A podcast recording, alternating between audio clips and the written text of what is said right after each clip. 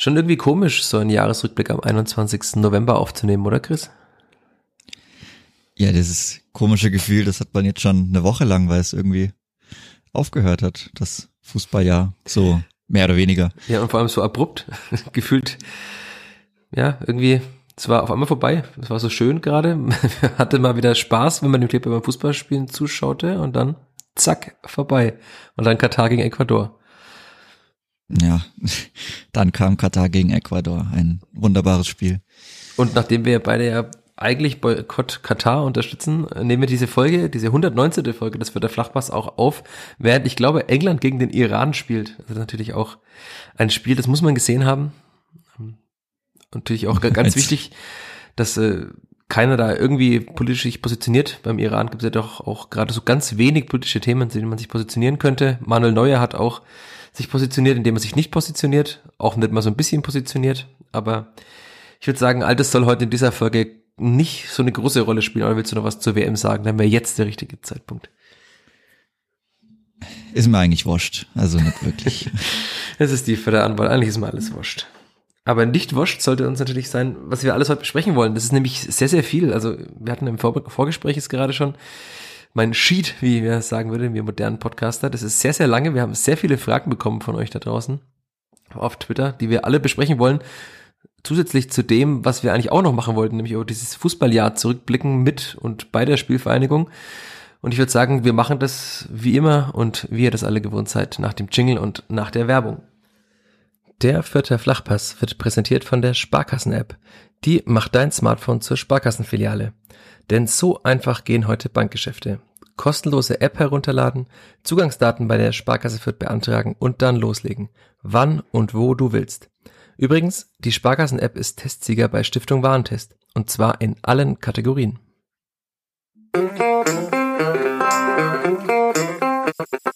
Vierter Flachpass, der Kleeblatt-Podcast von nordbayern.de.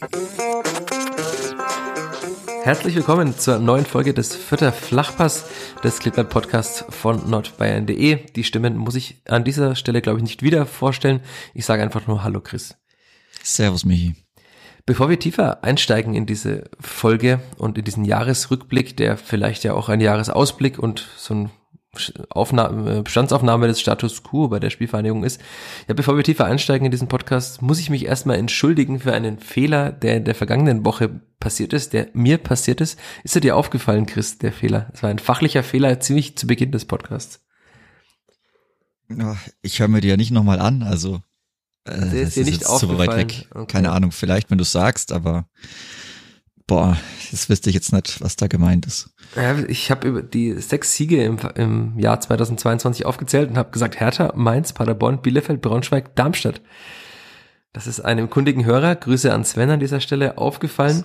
Und das, natürlich war es nicht Darmstadt, sondern Hamburg, der sechste Sieg. Ich habe es auch nicht nochmal gehört, aber ich, ich glaube einfach mal, dass ich es falsch gesagt habe. In meinem Sheet stand es richtig. Und damit ist es auch berichtigt. Also nein, die Spielvereinigung hat nicht gewonnen in Darmstadt. Sie hat 1 zu 1 gespielt, hätte womöglich gewinnen können, wenn Fußball im Konjunktiv gespielt würde und die Spielvereinigung nicht mit unter, in Unterzahl gespielt hätte. Aber der Sieg gegen den HSV war auch ein ganz schöner. Damit habe ich jetzt meine Schuldigkeit getan hier im Transparenz-Podcast.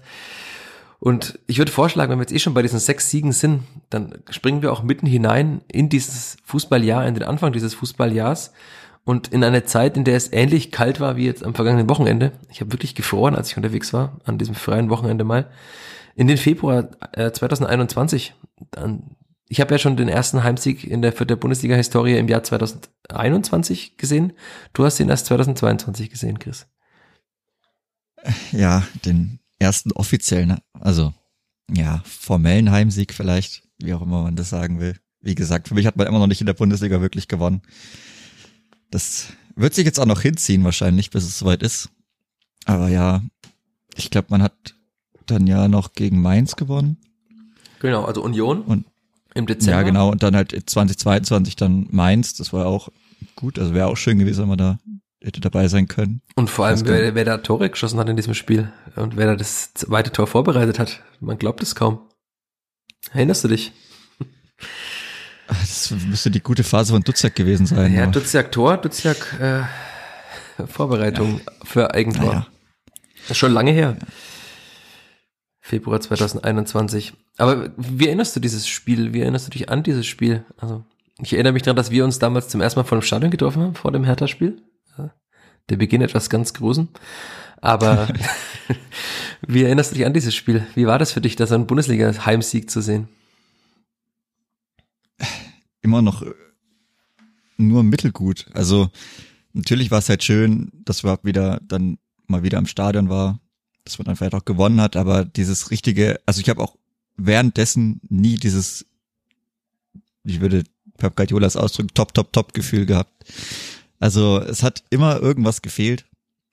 Es war, beziehungsweise es war immer mir permanent auch präsent, dass es jetzt nicht so ist, wie es sein könnte. Und ja, das hat schon irgendwo arg auf die Stimmung geschlagen bei diesem Spiel. Oder halt dann auch danach, nach Abpfiff, so, ja, okay, cool, man hat gewonnen, aber irgendwie denkt man sich, okay, was wäre, wenn jetzt da alle da gewesen wären. Es war ja noch ein Spiel mit einer geile Stimmung. Einsch ja. Zuschauereinschränkungen.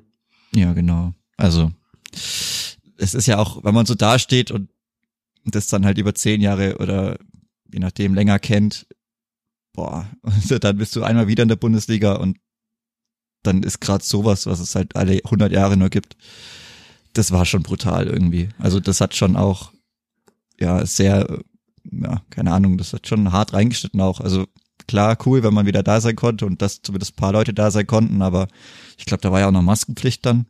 Ja. Und mit Maskenpflicht so, keine Ahnung, auf einer leeren Nordtribüne, wenn du das Spiel irgendwie gewinnst, dann klar, du gewinnst das Spiel, aber Spaß, naja, Spaß hat's nicht so wirklich gemacht. Hast du damals auch an den Klassenerhalt ge geglaubt?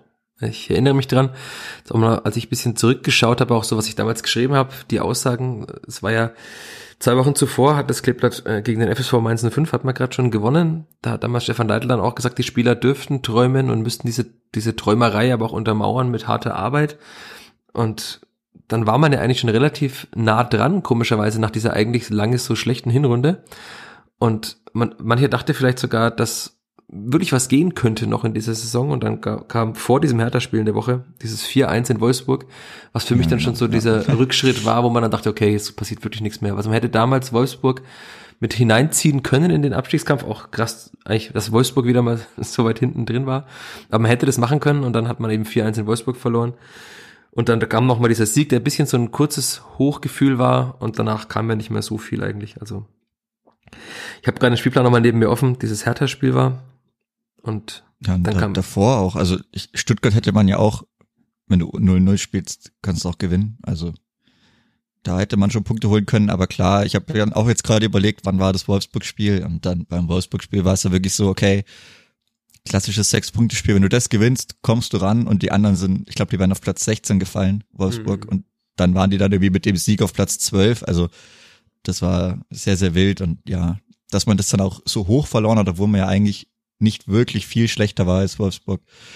Das war dann schon brutal und spätestens da war es eigentlich dann vorbei, weil das, das Spiel, wenn du gewinnst, ja, dann kann schon noch was gehen, aber wenn du es halt 4-1 verlierst, dann Schicht im Schacht. Das heißt, du hast auch nicht mehr gejubelt, als die Spielverhandlung 1-0 beim FC Bayern zur Pause geführt hat.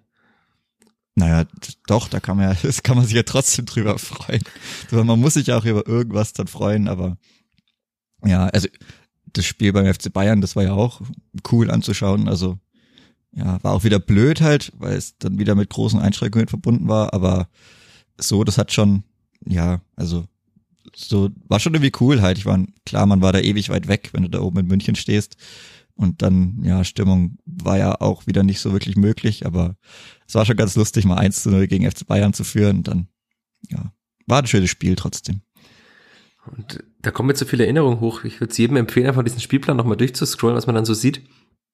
Dann, was wir jetzt gerade unterschlagen haben, war natürlich das Spiel gegen Hertha, war auch das erste Spiel von Andreas Linde beim Kleeblatt, der damals ja kam, sich aber erst hinter Sascha Buchert anstellen musste. Und Buchert hat dann doch, ja, ziemlich gepatzt in Wolfsburg, den einen Elfmeter zum Beispiel verursacht mit einem etwas überhasteten Rausrennen. Das Spiel gegen Köln gab es danach, das war auch vielleicht das beste Spiel von Andreas Linde sogar in Fürth. Ja, und dann kam, fing der März an und dann war dieses Spiel in Bochum und gefühlt war da ja dann eigentlich schon so die Luft raus nach diesem Spiel in Bochum, wo wirklich das wirklich nicht gut war von Vierters Seite. Man kaum eine Chance hatte, wo Bochum einfach besser war. Dann kam ein 1-6 gegen Leipzig, haben wir hier nochmal, dann kamen nochmal einige so kleinere Erfolge, also 0-0 gegen Freiburg, 0-0 in Frankfurt mit der wenig schönen äh, und harten Verletzung von Marco Meyerhöfer. Ja, und dann kommen wir ja fast schon ins Austrudeln und dann, dass die Kleber, das Kleber dann auch bald abgestiegen ist. Gab es da noch irgendein Highlight für dich in dieser spät, späteren Phase der Rückrunde?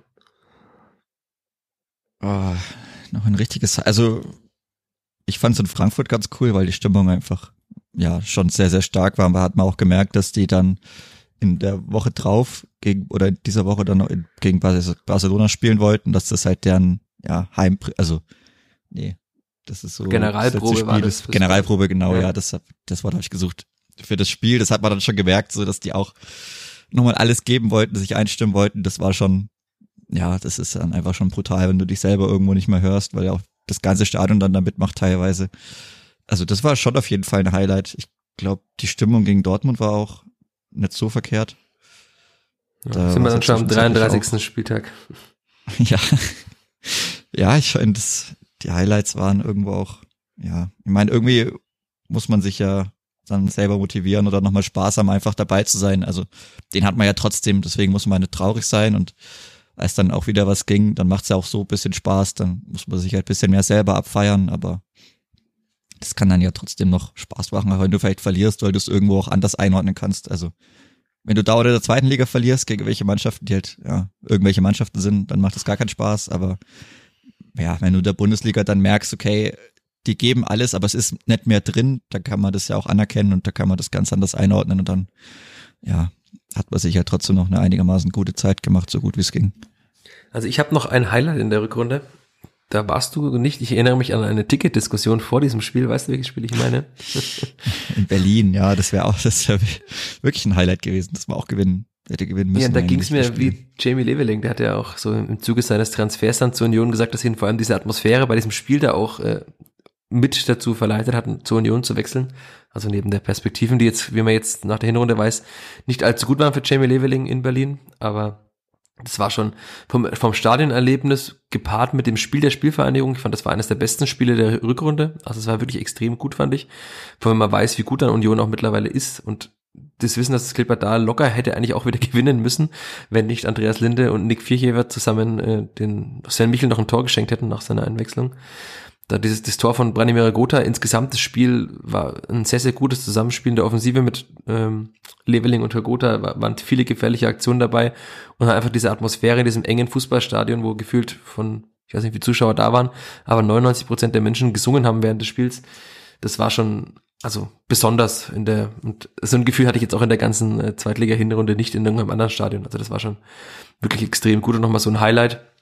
Und halt schade, dass es dann trotz dieses sehr guten Spiels nicht mit dem Auswärtssieg geklappt hat, denn ja, da kam dann auch noch ein Auswärtsspiel in Augsburg, über das kann man, glaube ich, ganz gut hinwegsehen. Das war dann nur noch weniger schön, aber. Ah, die Stimmung war schön. Ja, also bei euch, bei mir auf der Tribüne eher weniger. Ja, weil im Auswärtsblock war es eigentlich, also da hat man ja natürlich auch gemerkt, okay, das war's dann. Also das war eigentlich, da fand ich die Stimmung auch nochmal ganz gut. Also das war schon einigermaßen versöhnlich, wobei dann andere Sachen drumherum vielleicht weniger cool waren, aber da kommen wir dann vielleicht auch noch drauf. Sprich, willst du was an, an, anteasern schon mal? Ja, das ist aber dann ein Themenblock, der sich über das ganze Jahr wieder zieht und eigentlich auch, ja, bis heute. Das Sachen, die wir ja schon oft angesprochen hatten und die man da halt eben schon gemerkt hat, also, dass es einfach zwischen Mannschaft und Fans, keine Ahnung, aus irgendeinem Grund dann schwierig war, beziehungsweise von der Mannschaft einfach immer sehr, sehr wenig kam. Also ich finde auch dafür, dass man sie ja nie irgendwie schlecht gesehen in der Bundesliga. Wie gesagt, das konnte eigentlich, glaube ich, jeder einordnen. Also ich kann mich jetzt nicht an irgendwas erinnern, dass da wirklich irgendeine Art von bösem Blut gab. Also abgesehen natürlich von der Sache mit dem Kapitän. Aber man wurde ja auch gut verabschiedet. Also auch zu Hause, das waren ja so Szenen, okay, die war schon schön. Also und dafür kam dann immer relativ wenig zurück. Das fand ich in Augsburg schon irgendwie hart. Ich meine, klar, die Jungs sind halt in dem Moment dann endgültig abgestiegen, da geht die Saison rum und dann ist irgendwie für alle bisschen doof, aber oh, da kam schon immer extrem wenig zurück, fand ich. Und das war dann, das nächste Negativ-Highlight war dann eigentlich in Bern, wo es ja auch. Ja, da springt man doch sehr, direkt sehr in die neue war. Saison. Ja, genau. das ist halt ein sanfter Übergang. Aber ja, wir können es ja dann nochmal anders auf, also auch sportlich, aber jetzt zu dem Thema ist halt das, die nächste Station ist einfach Bern. Und gerade wenn man weiß, was das für die Fans bedeutet, ich denke, das weiß auch jeder, das hört jeder jede Woche eigentlich, wenn man es irgendwie mit der Spielvereinigung hält. Du meinst, dann war man halt- den Gesang eines Tages irgendwann einmal spielt das Ja. International. Für all die es doch nicht wissen. Ja, das wissen, ich glaube, alle Leute, die das anhören, die haben auch schon ein, zwei Spiele mit. Naja, Grüße an alle, die das in anderen Städten gehört. hören. Ja, aber die haben das dann vielleicht irgendwann, wenn die, wenn der Wind mal günstig steht und die Außenmikrofone ja auch wohlwollend eingestellt sind, dann kann man das schon ganz gut mal mitbekommen, denke ich.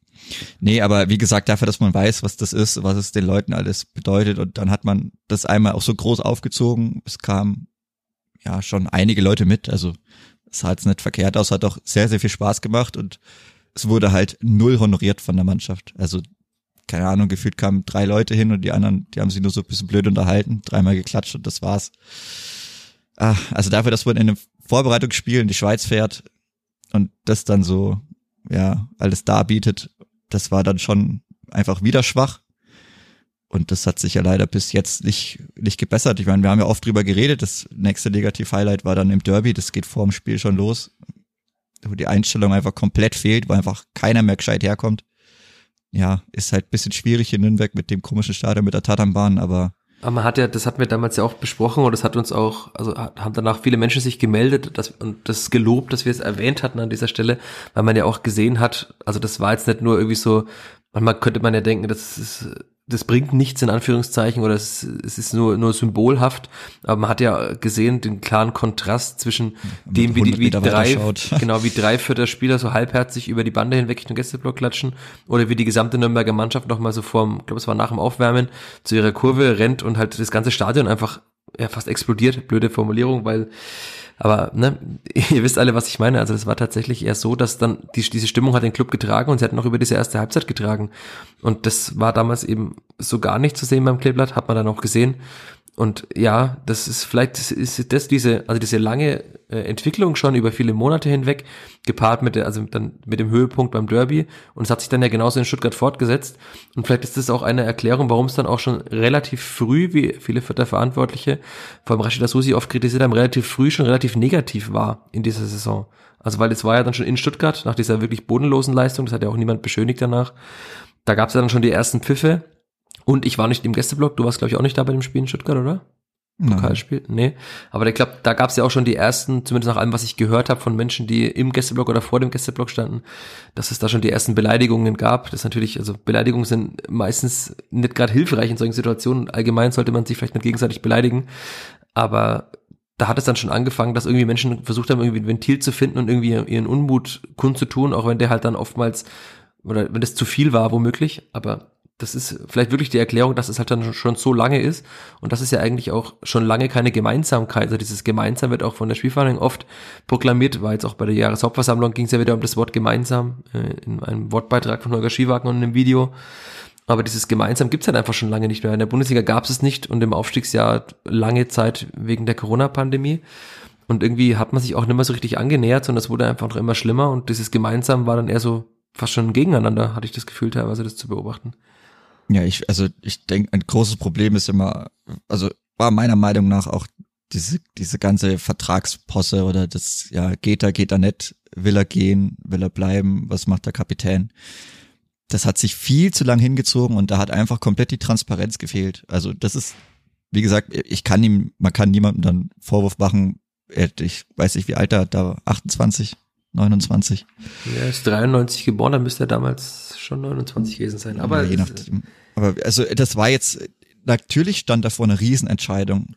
Und das kann auch, glaube ich, jeder nachvollziehen, aber das muss ich einfach offen kommunizieren und ich kann da nicht. Ich offen weiß ja, weil ehrlich, ich das, Entschuldigung, Kleeblatt spricht. äh, lieber nett.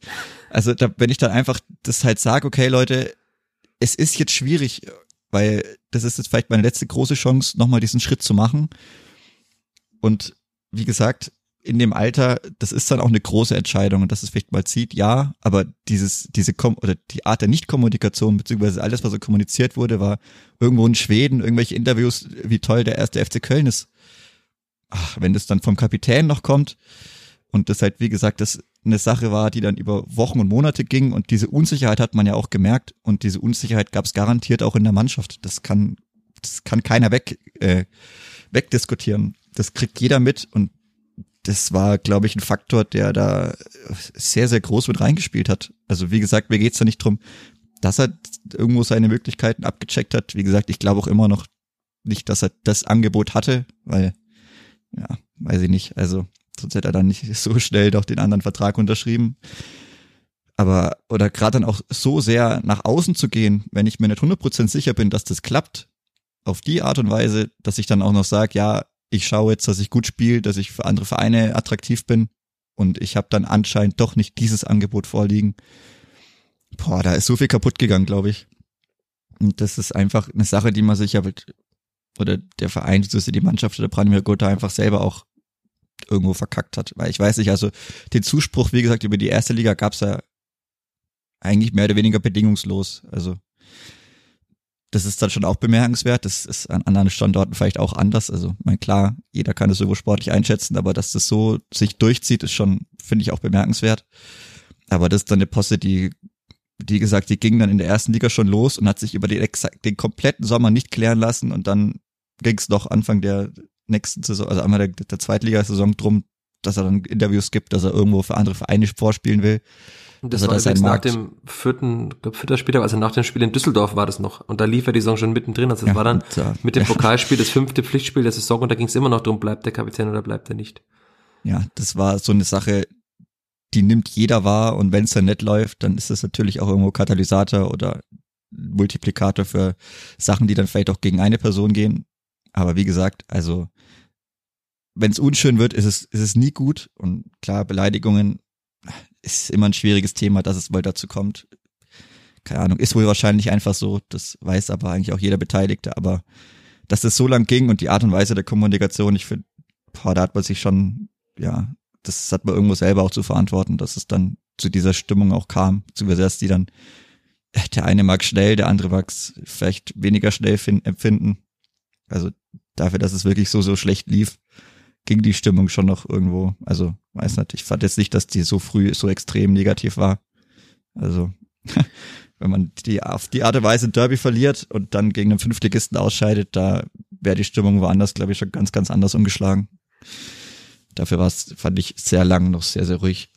Es war ja vor allem während der Spiele schon noch, also zumindest von der Nordtribüne aus, auch noch, es war ja sehr lange sehr viel Unterstützung da. Also es hat ja wirklich bis zum Heidenheim-Spiel dann gedauert, bis tatsächlich mal der Support eingestellt wurde von den aktiven Fans. Und das, da war ja dann schon ein Trainerwechsel sogar noch, der sehr spät kam. Dazwischen war eigentlich immer Unterstützung da. Ich glaube, also man muss es auch ein bisschen ja, aus, auseinanderklamüsern, wie man sagt, ein bisschen genauer betrachten, weil also die, die Stimmung während der Spiele war schon da, sie war gedämpfter, es war keine euphorische Stimmung, das ist natürlich klar, es waren irgendwann ja auch wenig euphorisierende Spiele, aber die Unterstützung war immer da und natürlich gab es dann schon, das ist wahrscheinlich das, was Rashida Susi auch oftmals mitbekommen hat, was er, worauf er sich auch bezogen hat, dass schon auf der Haupttribüne, wenn mal so ein, nach 20 Minuten der dritte ins Nichts kam, irgendwann mal Piffe oder so Unmutsbekundungen kamen. Aber ich kann das tatsächlich nachvollziehen. Also das war ja wirklich diese sportliche Entwicklung, die müssen wir jetzt nicht nochmal komplett runterbeten, aber die war ja wirklich extrem schlecht irgendwann. Also am Anfang, ja, es gab gute Spiele, es gab auch gute Phasen in Spielen, aber am Ende war es nie ein, ein wirklich gutes Spiel über 90 Minuten hinweg. Und dass dann irgendwann mal Menschen unzufrieden werden, ist klar, aber es war nicht so, dass während des Spiels geschlossen die Mannschaft ausgepfiffen wurde oder dass während des Spiels nur noch geschimpft wurde, sondern es wurde schon immer noch weiterhin gesungen, aber es gab eben Menschen, die haben versucht, irgendwie ein Ventil zu finden und ihre Unzufriedenheit rauszukriegen. Und es waren beileibe nicht nur irgendwie ein paar junge Fans im Block 12, die da irgendwie geschimpft haben, sondern ich habe ja immer von meinem Platz in, äh, auf der Haupttribüne einen ganz guten Blick, also ich finde die Negativbekundungen, die frühen, kamen teilweise sogar schon eher aus diesem Gebiet, von der Haupttribüne, teilweise aus Block 2 so unten und irgendwann waren es dann einfach mehr Menschen und es ist halt dann irgendwie in Anführungszeichen eskaliert in Regensburg, als dann diese Schneider-Rausrufe kamen. Ja, auch da wurde ich dafür kritisiert. Es war nicht der ganze Gästeblock, aber wenn man so gehört hat, wie laut diese Gesänge waren und man kann ja auch anhand von Armbewegungen und, und Gesten erkennen, dann waren das wahrscheinlich jetzt nicht nur 20 Menschen, die das gerufen haben, sondern über viele Fanschichten in Anführungszeichen hinweg. Und dass das natürlich dann ein untrügliches Zeichen war, dass es dass gar nichts mehr stimmt, das ist ja auch klar. Und ich überlege jetzt auch gerade, wir haben ja eine Anmerkung bekommen von einem äh, User auf Twitter, da wollten wir dann noch hinauf, hinauskommen, auch den wir jetzt so elegant in die Themengebiete übergleiten und wir gar keine von meinen schlechten Überleitungen brauchen. Äh, wollen wir dann noch mal über was Sportliches reden oder gehen wir direkt, das, also das spielt ja immer alles irgendwo mit rein, oder gehen wir direkt in die erste Anmerkung rein? Was würdest du sagen? Ach, sportlich gab es so viele äh, Tiefpunkte eigentlich, also ja. Ich meine, wir haben die alle auch schon besprochen, ne? also wir müssen die alle ja, nochmal besprechen. eben, also deswegen, ich weiß Und ich denke, also. bei vielen Punkten kommen wir auch nochmal auf einzelne sportliche Entwicklungen ja, zurück. Das, genau, ja. Denn Machen wir weiter mit der Die Anmerkung auf Twitter, ich hatte ja auf Twitter aufgerufen, uns äh, Fragen und Anmerkungen, also vor allem Fragen eigentlich, es wurden auch sehr viele Anmerkungen äh, zu schicken und, und Input zu geben für diese Folge, worüber wir mal sprechen sollten. Und einer hat mich dann doch etwas beschäftigt. Ich hatte das Wochenende über frei mal, was ja auch mal schön ist, wenn kein Kleeblattspiel ist, sondern mal frei nehmen kann und einfach mal ein Wochenende ohne Fußball verbringen kann. Aber eine Anmerkung von, äh, ich weiß nicht, ob es Jamily ausgesprochen wird, äh, Ed Fee Hölzlein aus Fürth, Grüße an der Stelle, war, äh, wir sollten darüber diskutieren, über die Berichterstattung in Zeiten der Krise, inwieweit sollte die Lokalredaktion Stimmung machen, beziehungsweise objektiv berichten. Du hast die, die Anmerkung auch gleich gesehen, Chris, ne? Ja. Ich habe lange überlegt, mir auch Worte zurechtgelegt. Ich würde aber jetzt vielleicht wirklich mal so einsteigen. Du bist ja als Teil des Podcasts auch Teil äh, zumindest äh, der Medienlandschaft, aber du bist ja auch Rezipient, also du liest ja auch viel und so. Findest du, dass äh, in irgendeiner Form Stimmung gemacht wurde negativ von Medien? Eigentlich nicht wirklich. Also ja, das, mich irritiert das ich, nämlich ich, auch. Ich weiß halt nicht wirklich, wo das herkommt, weil also Stimmung machen. Boah, ich weiß nicht. Also wenn das, also wenn diese Art der Berichterstattung dann Stimmung machen sein sollte, dann weiß ich nicht, was woanders passiert. also, keine Ahnung. Ich, ich wüsste jetzt auch nicht, worauf sich das so direkt bezieht, auf das Stimmung machen, weil, also ich meine, klar, wenn man den Kommentar schreibt, dann ist das die persönliche Meinung. Deswegen steht dann aber auch Kommentar drüber. Aber ansonsten, also das ist generell, also das würde ja dann implizieren, dass man einen generell negativen Ton anwirft und irgendwelche Sachen in irgendeine Richtung lenken will. Also es gab tatsächlich, das kann ich ja, wie gesagt, wir sind der Transparenz-Podcast und ich erzähle ja gerne, wie es auch beim Arbeiten ist und ich, ich habe, glaube ich, oft genug an dieser Stelle in diesem Podcast erwähnt, dass es nicht oft angenehm, also oft nicht angenehm war zu arbeiten, dass mir da schon auch einiger Gegenwind entgegengeblasen äh, ist, der eisiger war als jetzt bei einem Grad und Schneefall am Wochenende, aber ja, es, es ist schwierig. Also, weil natürlich ist es in der Krise kann man sehr vieles falsch machen. Die Stimmung ist aufgeheizt. Jeder ist irgendwie pikiert, wenn er persönlich vielleicht kritisiert wird. Hat mir, gab ja mit Julian Green mal eine längere Auseinandersetzung, gibt's ja einen Text auch darüber. Klar, ich habe auch, Rashida Susi und ich haben, sind oft aneinander geraten. Das, das ist kein Geheimnis. Und, aber trotzdem würde ich ja mal sagen, also natürlich ist es meine Aufgabe als Clippert-Reporter als Berichterstatter über diesen Verein hin, genau hinzuschauen. Und es, man muss ja nicht alles gut finden, was äh, Rudolf Augstein mal gesagt hat, aber der Spiegelgründer hat damals gesagt, Journalismus sei schreiben, was ist. Und ich, also ich habe das Gefühl, dass ich geschrieben habe, was, was war. Und natürlich, wenn man genauer hinschaut, dann muss man auch Dinge, dann sieht man auch viele Dinge und man muss die aber halt auch klar benennen.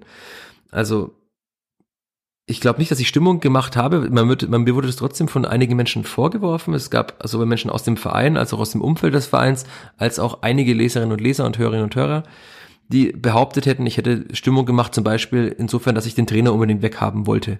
Äh, sehe ich nicht, dass ich das gemacht hätte. Du hast gerade angesprochen, es gab äh, Kommentare. Ich habe schon den ersten Kommentar war äh, beim Spiel oder nach dem Spiel gegen den äh, Stuttgarter Kickers, nach dem Pokalspiel wo, wir hatten es ja gerade angesprochen, das war nach diesem schlechten Auftritt im Derby und nach dem noch viel schlechteren Auftritt in Stuttgart. Und dann war der Tenor des Kommentars, dass man sich Sorgen machen muss um die Spielvereinigung. Ich würde sagen, rückblickend betrachtet war diese Sorge nicht ganz unbegründet.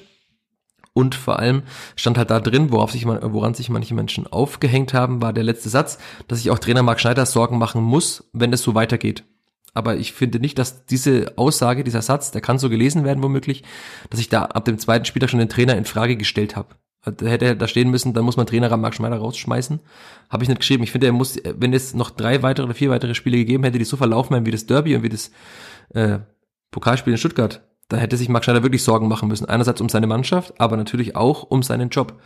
Und es lief nicht so weiter. Und ja, es ist womöglich wäre alles anders gelaufen, wenn man dann gegen Karlsruhe das Spiel gewonnen hätte danach und wenn Osama Haddadi nicht den Ball vom Bauch an die Hand bekommen hätte. Aber es ist eben nicht anders gelaufen. Und der nächste Kommentar in diese Richtung war, bilde ich mir ein. Es gab noch mal einen über die Kaderzusammenstellung, das war nichts auf den Trainer bezogen. Und dann gab es noch mal einen Kommentar nach dem Magdeburg-Spiel. An den erinnere ich mich, ich mich. Und dieser Kommentar war auch, dass meiner Meinung nach es keine weitere Zusammenarbeit mit Marc Schneider geben darf. Und auch damit war ich, jetzt wenn ich äh, mit sehr vielen Menschen gesprochen habe, wenn ich quer gelesen habe in vielen äh, so, sozialen Medien, ja, ist auch immer nur äh, ein Ausschnitt dessen, aber wenn man so alles zusammenführt von persönlichen Gesprächen, von Mails und äh, Nachrichten, Privatnachrichten, die kamen, von Kommentaren auf Social Media und so von der Gesamtgemengelage, von der Stimmung im Stadion, dann war ich bestimmt der Einzige, der befand nach dem Magdeburg-Spiel, dass es besser gewesen wäre, einen neuen Trainer zu finden oder Marc Schneider zumindest mal von seinen Aufgaben zu entbinden. Und auch die sportlichen Auftritte danach waren jetzt ja auch nicht so, dass man sagte, ja Wahnsinn, es war doch richtig an ihm festzuhalten. Aber es waren immer klar ausgewiesene Kommentare, Meinungsbeiträge und ich finde, die sind auch notwendig. Also wenn man das Kleeblatt betrachtet, wenn man so viel über das Kleeblatt berichtet, dann ist es auch notwendig, ab und zu mal die Meinung des Redakteurs, klar als Meinung deklariert, auch als, naja, sagen wir mal, so als Input zu geben. Das ist ja nie die einzig, ich würde also nie die einzig wahre Meinung. Es ist ja nicht so, dass ich sage, meine Meinung ist die einzig richtige, sondern ich lasse sehr gerne Meinungen zu. Das wissen auch alle, die mit mir diskutieren oder die mich darauf ansprechen. Aber ich, ich würde es weit von mir weisen, dass ich in irgendeiner Form Stimmung gemacht hätte. Und Natürlich gefällt es Menschen beim Kleeblatt nicht, wenn ich äh, aufzähle, was alles schlecht läuft und wenn ich halt Daten finde oder Daten heraussuche, recherchiere, dass halt auch die sportliche Entwicklung, über die wir oft gesprochen haben, oder diese sportliche Rückwärtsentwicklung, diese Passivität, diese Angst, wenn man die halt eben auch mit Daten zum Beispiel belegt, aber das ist alles ganz normal, ganz normaler Alltag eines Sportjournalisten, der versucht, die, die Lage bei einem Fußballverein möglichst allumfassend zu beschreiben. Und für mich war das niemals Negativität, und mich überrascht es immer noch, dass es doch einige Menschen gibt, die das so aufgefasst haben. Äh, Punkt. Ich muss mal kurz atmen. ja, also ich meine, ich habe es ja auch selber mitbekommen, dass dann oder auch dann bei uns als Reaktion auf den Podcast, dass ja manchmal meinen, okay, dass man vielleicht in gewisse Richtungen noch mehr machen müsste.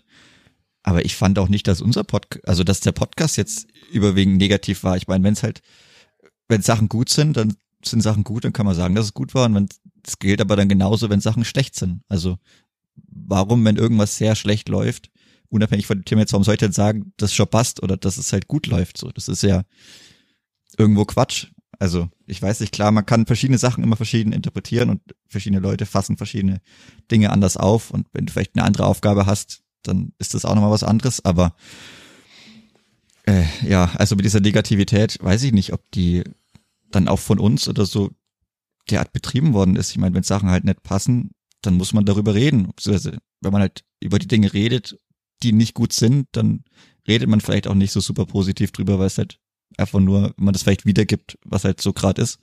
Und wenn es gerade schlecht ist, dann heißt ja nicht, dass man Stimmung macht, sondern dass man, wenn dann einfach die Stimmung schlecht ist, kann man ja sagen, die Stimmung schlecht ist. So.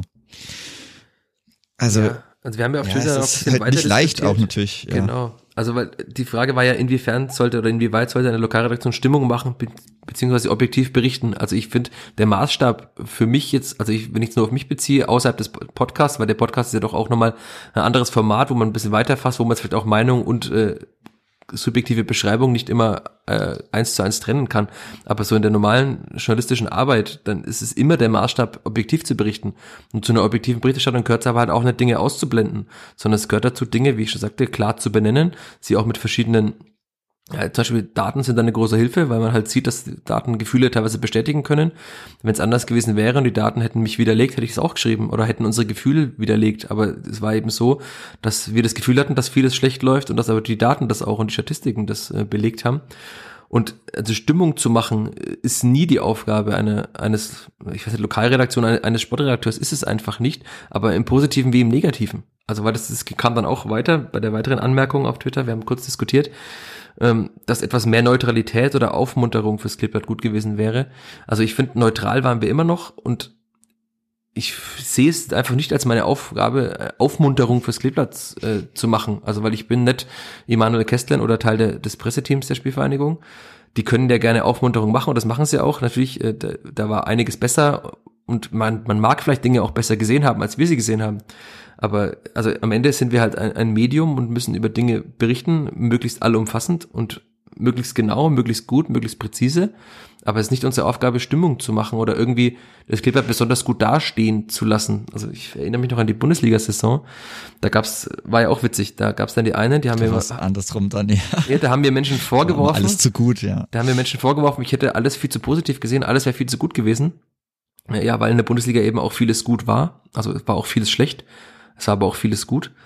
Auch wenn es die Ergebnisse nicht so hergegeben haben. Und es gab aber damals auch schon Menschen, die tatsächlich ihr Zeitungsabo gekündigt haben, das wurde mir dann weitergeleitet, äh, mit der Begründung, dass äh, ich viel zu negativ schreibe und doch eigentlich ist meine Aufgabe sei, positiv über die Spielfang zu schreiben, weil die Spielfang ist ja ein Bestandteil der Stadt Fürth und dadurch müsste ich positiv über die Spielfang schreiben. Und es impliziert ja schon so, so eine falsche Erwartungshaltung an äh, Sportjournalismus.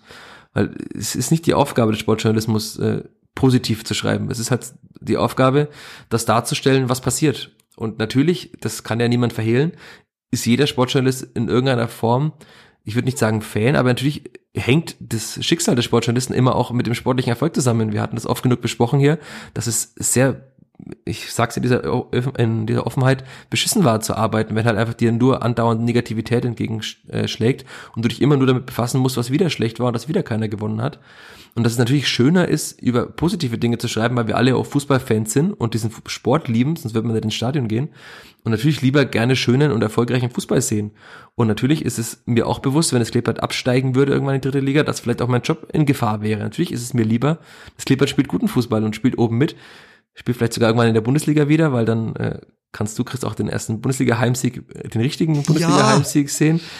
Aber also es ist, es ist einfach nicht unsere Aufgabe, das so positiv darzustellen, wenn es nicht positiv ist. Ich glaube, wir haben in den letzten drei Wochen sehr viel, sehr gut und sehr positiv gesprochen, weil eben auch vieles gut lief. Also man kann uns eben nicht vorwerfen, dass wir in den letzten drei Wochen äh, zu negativ waren oder zu positiv. Und also ich, ich bin da auch weiterhin bei jedem Text, bei jedem Podcast zum Austausch bereit, aber ich kann nicht nachvollziehen, woher das so kommt. Ich habe versucht, es auch in vielen Gesprächen immer auszuräumen.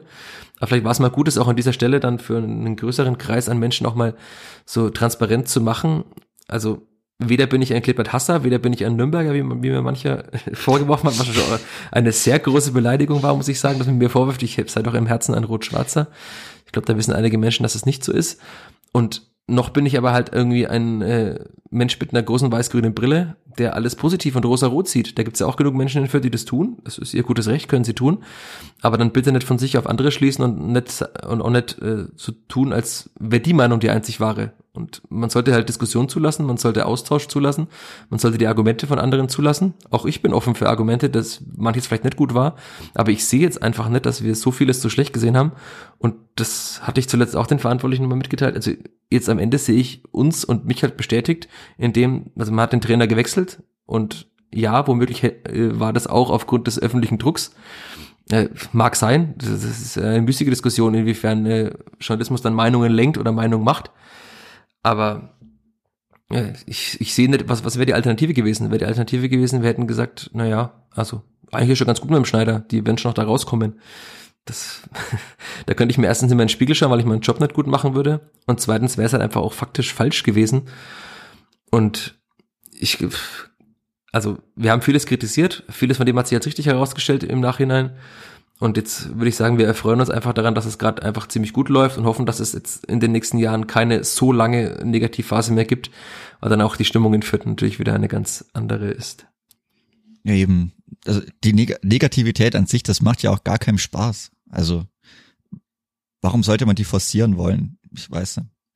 Also ich meine, klar, ja, Stimmung in der eine und andere Richtung, ich, ich weiß nicht. Also warum sollte man negativ reden wollen? Und das ergibt sich mir nicht so wirklich. Also ich meine, irgendwann, ja, sind dann noch Grenzen erreicht oder ich weiß nicht. Also ich rede viel lieber über positive Dinge und über Siege und über gute Stimmung als über schlechte Stimmung. Aber wenn das halt dann eben einfach so ist und jetzt muss ich den Bogen fast nochmal spannen, weil ich dann, weil wir hatten ja vorhin aufgehört. Äh, ich, das Wichtigste eigentlich, aber das, naja, das, das bringe ich am Ende noch. Das ja, kommt dann du zum Schluss. vergisst es dann am Ende sonst wieder. Nein, nein, ich vergesse, ich vergesse gar nichts.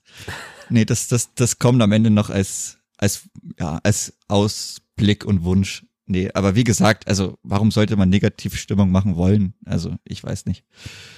Und ich meine, gerade gerade aufgrund der des Feedbacks ist es ja dann auch irgendwo so, dass man es ja die jemanden oder nie allen richtig macht, was ja auch gut ist und dass jeder immer noch andere Blickwinkel hat, dass manche noch mehr in die Richtung was hören wollen, manche in die Richtung. Ja, und solange es so ist, denke ich auch ganz gar nicht so schlecht. Ja, und ich denke, wir können ja auch so von dem, wir haben ja immer um Feedback in Anführungszeichen gebettelt, aber es kam ja auch sehr viel Feedback, also sowohl persönlich als auch auf mhm. diversen Wegen digital.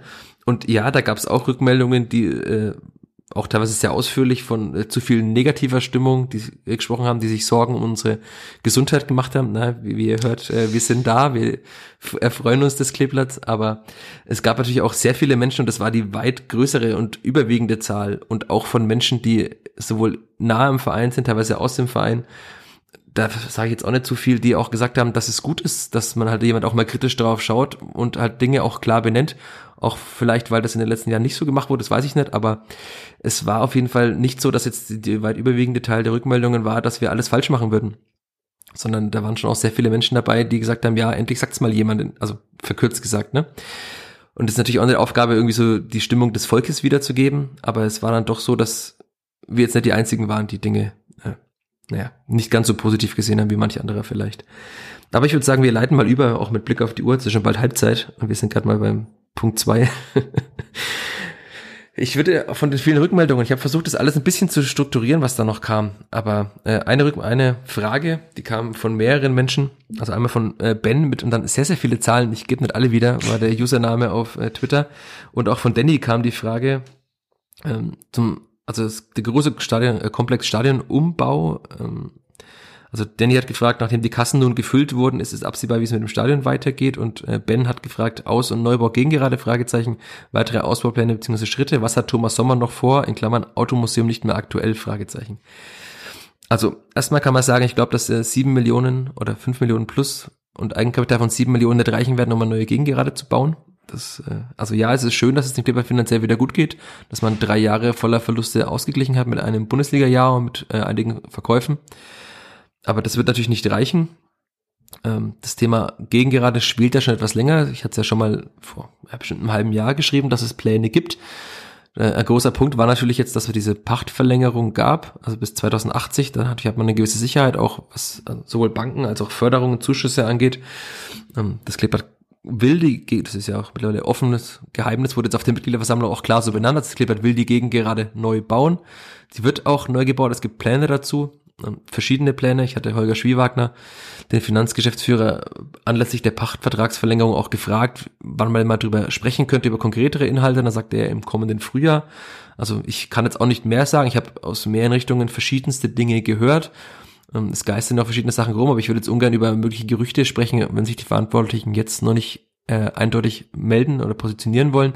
Aber klar ist, es, es gibt die Pläne Ausbau gegen gerade, äh, Neubau gegen gerade, muss auch gemacht werden, weil auch das wurde auf der JHV verkündet, dass der, die Genehmigung, der TÜV, wie man das nennen will, für die Gegengrade irgendwann abläuft. Also das ist ja eine Ausnahmegenehmigung dafür. Und ich denke mal, dass dieser Komplex gegen gerade erst einmal schon mal ein großer Punkt ist und wenn das geschieht, ist schon mal gut. Und natürlich gibt es weitere Ausbaupläne. Es gibt ja, wurde ja auch schon mal vor einiger Zeit kommuniziert, dass es verschiedene Ausbaustufen gibt. Die nächste wäre dann die Südtribüne und dann würde irgendwann mal die Nordtribüne folgen. Also ich bin gespannt, ob die Nordtribüne noch irgendwann mal folgt. Aber die Gegengerade muss eben gebaut werden. Da gibt es verschiedene Pläne. Es gibt auch, nach allem, was ich gehört habe, auch schon äh, Pläne, wie man das finanzieren kann und wird. Mal schauen, was dann im nächsten Frühjahr dabei rauskommt. Die Infos sind schon etwas älter, ein paar Monate. Aber ja, also das wird der nächste Schritt sein. Und ich, äh, nein, es wird kein Automuseum von Thomas Sommer in der Gegend gerade geben. Das würde ich jetzt hier mal so festhalten zu 99,9 Prozent. Und ob es das irgendwo anders im Rundhof gibt, äh, ja, ich, ich habe es lange nicht gesagt, naja, ich weiß es nicht. Ähm, gibt jetzt auch nicht mehr allzu viele Plätze, wo man das machen könnte. Also mhm. vielleicht in einem möglichen Weiterbau der Haupttribüne, wenn die irgendwann mal verlängert wird bis zur Eckfahne hinter. Vielleicht passen da ein paar Autos rein. Aber es wird keine Gegengerade von Thomas Sommer bezahlt mit Automuseum geben. Soweit lehne ich mich aus dem Fenster. Obwohl das Fenster gerade zu ist. Besser ist es, ist ja auch nicht so warm. Nee, ja, es geht. Nach einem sehr kalten Wochenende ist es heute wieder, ja, ganz angenehm. Ja, ich denke, der Stadionumbaukomplex, also da muss man jetzt auch nicht mehr sagen, im nächsten Frühjahr, ihr werdet es lesen, in der ja, Zeitung, auf ND, Nordbayern, wo auch immer, äh, ich werde ich werd dranbleiben und es wird auf jeden Fall in absehbarer Zeit, wird die Gegend gerade neu gebaut werden. Und ja, also die, ja? das ist dann auch immer so eine Frage, wann man das macht. Und das habe ich mir auch schon selber so überlegt, weil, tja, wie planst du sowas? Was ist, wenn du übermäßig großen sportlichen Erfolg hast und dann ist gerade äh, ein Drittel deines, ein Viertel deines Stadions einfach weg? Ja, es wird auf jeden Fall nicht innerhalb so von ein paar Wochen gehen. Die, also. Ja, eben. Eh, also das ist ja nicht so wie damals zur Bundesliga-Saison, dass du dann einfach irgendwas schnell aufstockst oder so und okay, das kann man dann behalten. Sondern das wäre ja dann schon, äh, würde ja schon länger dauern. Also ob das dann eine ganze Saison dauert, keine Ahnung, aber es würde ja garantiert irgendwelche Einschnitte geben. Und jetzt gesetzt im Fall, dass man doch größeren sportlichen Erfolg hätte, wäre das natürlich dann wieder maximal blöd, wenn du dann schon ja, wir gehen jetzt mal davon aus, dass nicht mehr so schnell Zuschauereinstrengungen kommen. Puh, wäre dann schon krass, wenn du die, wenn die ganze Gegend gerade wegbleiben würde. Aber die, das muss man ja irgendwann fressen. Also das kommt und dann muss man es einfach so machen und dann schauen, was daraus wird. Ja, also das, gesagt, es muss ja auch gemacht werden. Also man kann das jetzt auch noch, noch ewig raufschieben und der Hoffnung, dass man irgendwann mal wieder aufsteigt. Also das äh, und ja, man kann jetzt dann auch einfach einen Oberrang auf die Nordtribüne setzen oder nochmal eine Vortribüne irgendwo hinstellen. Das geht halt nicht. Also da muss man halt eben damit klarkommen. Und es wäre natürlich besonders bitter, wenn äh, das Clippert weiterhin so gut spielt und man dann die Mannschaft zusammenhält. Das, darauf kommen wir vielleicht später nochmal bei so einem kleinen Ausblick. Und man dann nächstes Jahr eine äh, gute Rolle spielt in der zweiten Liga und dann ist halt das halbe Stadion leer. Ja, ist ja auch die Frage, ob es so schnell geht. Aber das wäre vielleicht auch sogar typisch Kleeblatt, aber gut. Ja, Nicht zu viel Sarkasmus man, in diesem Podcast. Vielleicht muss man auch erstmal fünf Machbarkeitsstudien aufgeben, bis dann irgendwann mal soweit ist. Ja, mal schauen. Ja, der erste FC Nürnberg kann sein Stadion gerne auch bauen, wenn er möchte, aber. Das, ja. das sollen die ruhig machen, das mit dem vielen Geld, was die haben und mit der guten Wirtschaftslage, wie es gerade ausschaut, da werden ganz, ganz viele Sponsoren richtig happy sein, da richtig Kohle reinzuputtern, weil sie selber nichts haben. Hm. Ah. Ja, ein, Viel ein Spaß bei der Machbarkeitsstudie. Ja, aber ein, ein Thema einer, sagen wir mal, individuellen Studie war ja, dass äh, die Klosituation im Rundhof vielleicht nicht die beste ist. Ich, ich gehe im Rundhof, wenn da nur im Pressebereich aufs Klo, da habe ich äh, genug Platz und genug Auswahl. Aber äh, das, vielleicht wird es mit, mit dem Neubau dagegen gerade dann auch besser. Also ich höre das nur von einigen Menschen, dass es nicht so gut ist, im Stadion aufs Klo zu gehen. Vor allem als Frau. Also vielleicht, äh, wenn Tobi Auer zuhört oder jemand anderes, der mit dem Stadionumbau äh, beschäftigt ist, vielleicht ein, zwei mehr Klos für die Mädels und Frauen. Ja, äh, weitere Frage, ich, äh, ich weiß nicht, ob alles dann teilweise miteinander übergreift, aber auch von Ben mit den sehr vielen Zahlen eine weitere Frage war, äh, man leistet sich viele Co-Trainer gerechtfertigt, Fragezeichen. Boah, ist natürlich eine ganz schwierige Frage, ob, weil man. Muss selber fragen wahrscheinlich. Ja, und man auch natürlich nicht sofort erkennt, ob jetzt der Einfluss von zwei Co-Trainer besser ist als der von einem. Aber ich, ich finde es ja schon mal als äh, Schritt für die Spielfahrer schon mal gut, dass man den, den Staff oder Staff, wie äh, Zorniger sagt, ich weiß nicht, aber gar nicht, was richtig ist, ich sage einfach das Trainerteam, ähm, wenn man das ein bisschen vergrößert. Also es war ja schon wenig in der Corona-Zeit, auch in der Bundesliga hatte das Clippert eben einen äh, Trainer mit Stefan Leitland, Cheftrainer, einen Co-Trainer mit André Mijatovic und in Anführungszeichen einen Co-Trainer, aber der auch Spielanalyst war mit äh, Alexander Hahn, der jetzt ja in Kiel ist. Und jetzt hat man wenigstens mal zwei Co-Trainer und einen Trainer. Man muss ja jetzt sagen, man hat jetzt halt zwei Co-Trainer, einen Trainer, einen Trainer, den man noch bezahlt, der nicht mehr da ist und einen Assistenten vom Trainer. Also es sind jetzt dann schon einige, aber also es war eben die klare Vorgabe offenbar von Alexander Zorniger, dass er auch Juri Grauberg mitbringen darf als äh, persönlichen Assistenten, als Cheftrainerassistenten. Und aber man muss auch ganz klar sagen, ich hatte Alexander Zorniger beim Trainingsauftakt darauf angesprochen, natürlich wird man, wird er auch darauf achten, der macht da gar kein Hehl daraus, dass, wie das, wie die Zusammenarbeit läuft mit den anderen Co-Trainern. Also ohne da jetzt irgendwas heraufbeschwören zu wollen, aber wenn er mit denen halt nicht klarkommt, dann wird man sich von irgendeinem womöglich trennen müssen. Oder es läuft alles super. Also bislang schwärmt er ja von allen seinen Menschen im Team, was jetzt vielleicht auch nicht ganz ohne Hintergedanken ist, aber zumindest läuft es offenbar offensichtlich gerade ganz gut. Und es gibt jetzt ja auch klarere Zuständigkeiten. Das hat Rainer Wiedmeier nebenbei erzählt, dass ich ihn auf die Standardsituation angesprochen hatte. Gab es ja vor paar Tagen auch einen Artikel dazu. Also dass früher ja, also unter Marc Schneider haben äh, Wiedmeier und Kleiner Heißmann sich die Standards aufgeteilt in offensiv und defensiv. Mittlerweile macht eben Rainer Wiedmeier komplett die Standards, offensiv wie defensiv, macht ja auch Sinn, äh, ist sinnvoll, ich darf ja nicht wieder Englisch sprechen, es ist sinnvoll äh, und Stefan Kleiner Heißmann macht mehr Gegnervorbereitung, also es gibt ja auch sehr viele Aufgaben, die da anfallen. Man sieht jetzt gerade, dass die Arbeit von Rainer Wiedmeier eine ganz gute ist. Also man sieht den Output, man sieht das, was es ausmacht, wenn man zwei Zielspieler oder wenn man einen Zielspieler hat mit Damian Michalski und jemand, der gute Ecken treten kann. Und Wiedmeier hat ja auch schon gesagt, äh, dass es im nächsten Jahr, dass sie noch mehr Fokus darauf legen wollen, das noch besser zu machen. Also das gehört natürlich zu einer kompletten Mannschaft auch dazu, dass er möglichst gut bei Standards ist. Ähm, haben Max Schneider anfangs auch anders gesehen, aber es ist, also da sieht man schon mal, dass es gut ist, zwei Co-Trainer zu haben, weil halt einer sich um die Gegnervorbereitung kümmert.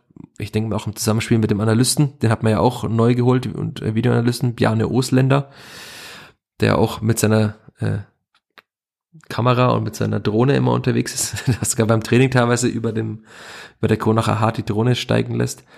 Und was auch noch dazu gehört, das hat äh, Holger Schwiewagner auch nochmal im Rahmen der Bilanzpressekonferenz gesagt, dass sie schon mittlerweile einiges mehr Geld in dieses Team ums Team stecken. Man sieht ja auch, also wer alle, alle meine Texte liest, der hat das auch im Sommer schon gelesen, dass man sich ja von Carsten Klee, dem Physiotherapeuten, im Sommer getrennt hat. Dafür ist dann Michael Schleinkofer, der ja Athletiktrainer ist, also als neues Bindeglied, ist er aufgerückt, so eine Art Bindeglied zwischen den Medizinern, Ärzten und den Physiotherapeuten äh, da. Dafür haben wir mit Flor Florian Leihmeister heißt er, glaube ich, oder? Chris weiß es auch. Florian Leihmeister müsste er heißen. So viele Namen gerade. Ich, ich google hier kurz parallel.